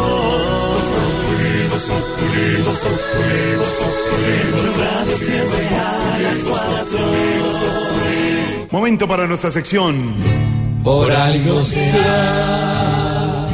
Don Álvaro, según el DANE, 385 mil personas salieron de la pobreza. ¿Sigue siendo una baja cifra? Jorge, en un país pobre como el nuestro, la información sobre avances en materia de pobreza eh, tal vez son la noticia más importante. Quizás la información sobre violencia pues vaya primero, pero la de pobreza es esencial porque es la que de verdad demuestra el nivel de avance de un país. De nada sirven los avances solamente en el nivel de Producto Interno Bruto si no se reflejan en reducción de pobreza.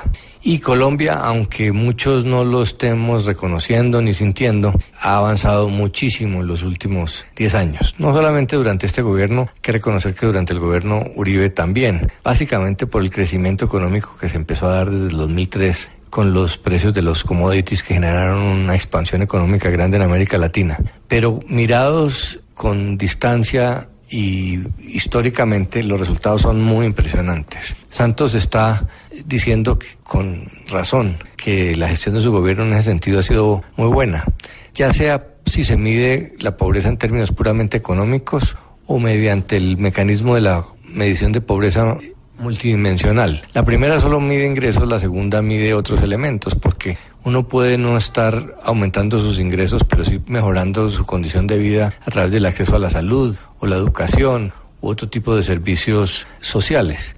Y 4.7 millones de colombianos que salen de la pobreza medido en términos monetarios y 5.2 medido en términos de pobreza multidimensional, pues es un resultado maravilloso. Quiere decir que 5 millones de colombianos están en una mejor condición. ¿Qué es pobreza? Pues depende del país.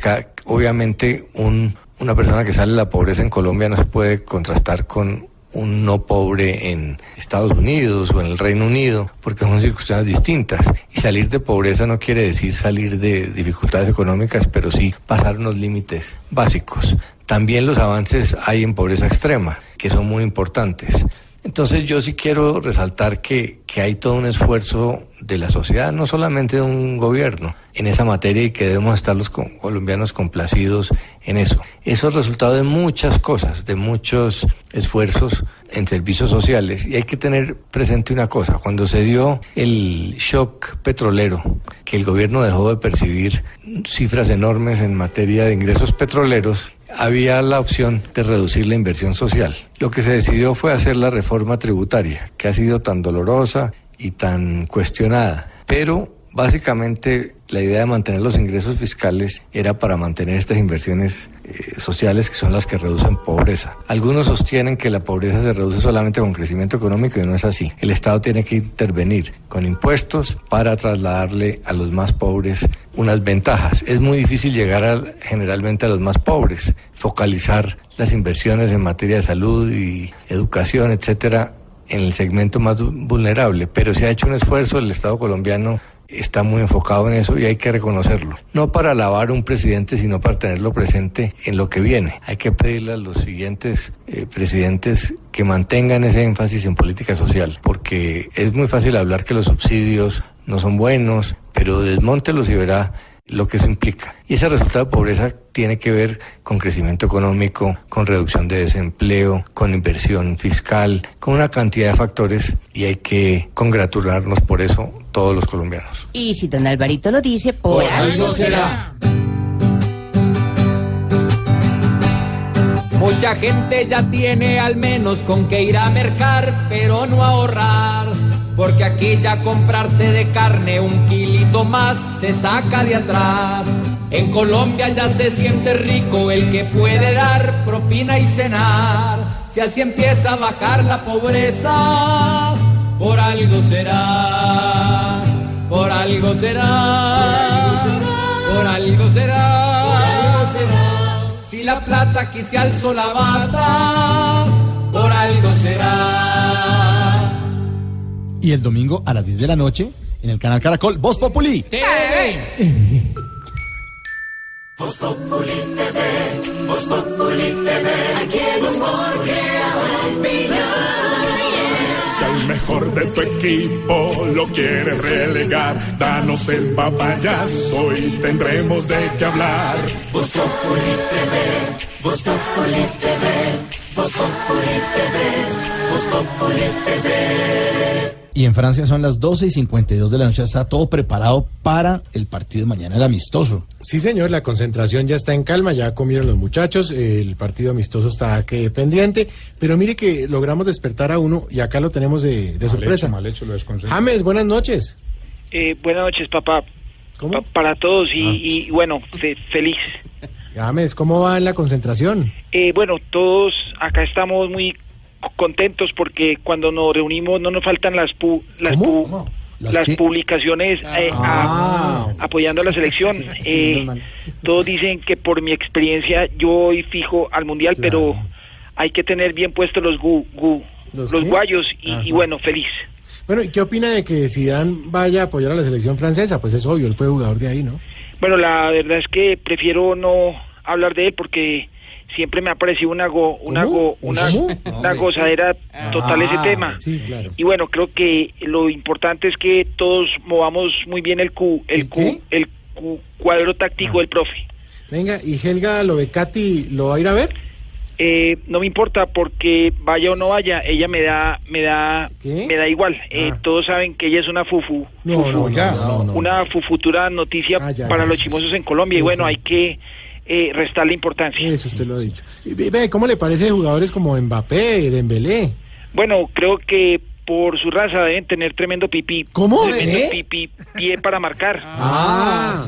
Marcar goles. Y bueno, ahora eh, viene Australia, Sí, pero la verdad es que ese partido sí vale mon, mon- No, señor. montones po- Ah. porque es un equipo fuerte de, de Sí, Oceanía. señor, el más fuerte de Oceanía. Bueno, muchas gracias, James, y que gane Colombia, ¿no? Bueno, gracias y bueno, fe- feliz. Bueno, y de Francia nos vamos para Estados Unidos porque al parecer la prohibición del presidente Donald Trump a realizar transacciones con la criptomoneda de Venezuela se debe además a que Rusia está detrás de la creación de este polémico Petro. Imagínense. Así que vamos a pedir el favor de bajar un poquitico la luz Ay, no. para hacer contacto Ay, no, Mauricio. con el excomandante Hugo Chávez. A ver si No está juegue con eso. en el más allá. Justicia, comandante.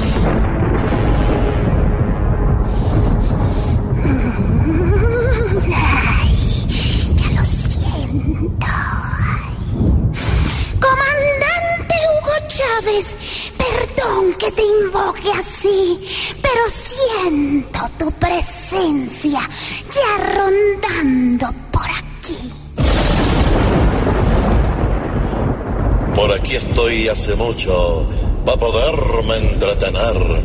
Porque estuve en Venezuela y allá no hay nada que hacer. ¿Tú qué opinas, comandante? ¿O qué crees que suceda con las sanciones de Trump a Maduro y su moneda? Para estos dos mandatarios creo que no hay remedio. Porque Trump es medio loco y Maduro loco y medio. Tú podrías ser muy claro y decirme la razón. ¿Cómo ambos mandatarios están viendo esta sanción? No creo que Donald Trump se ponga a sufrir por eso. Maduro y esa moneda, para él no valen ni un peso. Y es verdad que tras del Petro se encuentra el gobierno ruso que hoy ayuda a Nicolás seguir el abuso. Si me doy cuenta que Putin a Maduro asesoró, se cambiarán los papeles, porque el Putin seré yo. Ay, comandante, Dios te pague por atender mi llamado, por atenderme también cada que he necesitado. ¿Cómo así que Dios me pague? Si lo tengo a varios metros, págame tú como quieras. Eso sí, menos con Petro.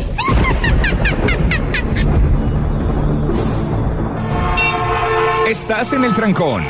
Y en el trancón, todo es. Voz Populi. En Blue Radio. Estamos llegando al final de nuestro programa. Y una noticia que registramos aquí en Blue es que según el DANE en Colombia, no es pobre, ojo, quien gane más de 250 mil No. 620 pesos mensuales. yo soy millonario. Sigo pobre. No, lo- nos queda, mejor cantemos, mejor cantemos y oigamos la dedicatoria. Santos. Sí, oigamos la dedicatoria y con esto llegamos al final de nuestro programa. Los esperamos mañana después del partido Francia-Colombia. Un abrazo, chao.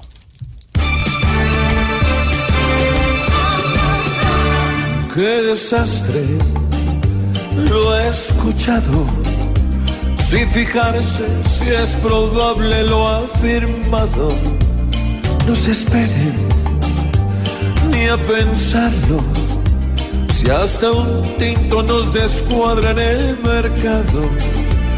Si piensan que con poquito se hace todo, deberían ver que en realidad es poco y hacer fuerza para mercar normal ha sido.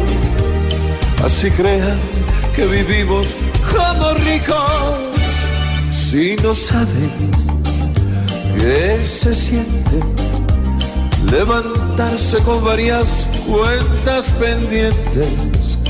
No saldrían con descaros. Qué tortura es vivir con tres centavos. Pobres diablos, pobres diablos.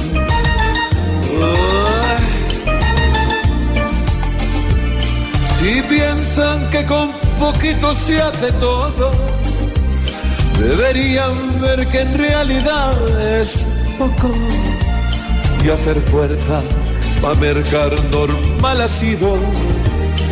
Así crean que vivimos como ricos.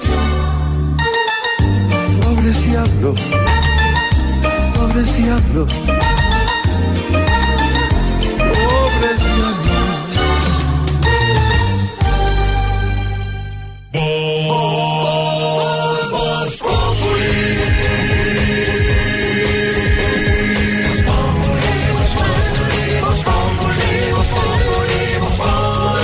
Lunes a viernes, 4 de la tarde. En Blue Radio.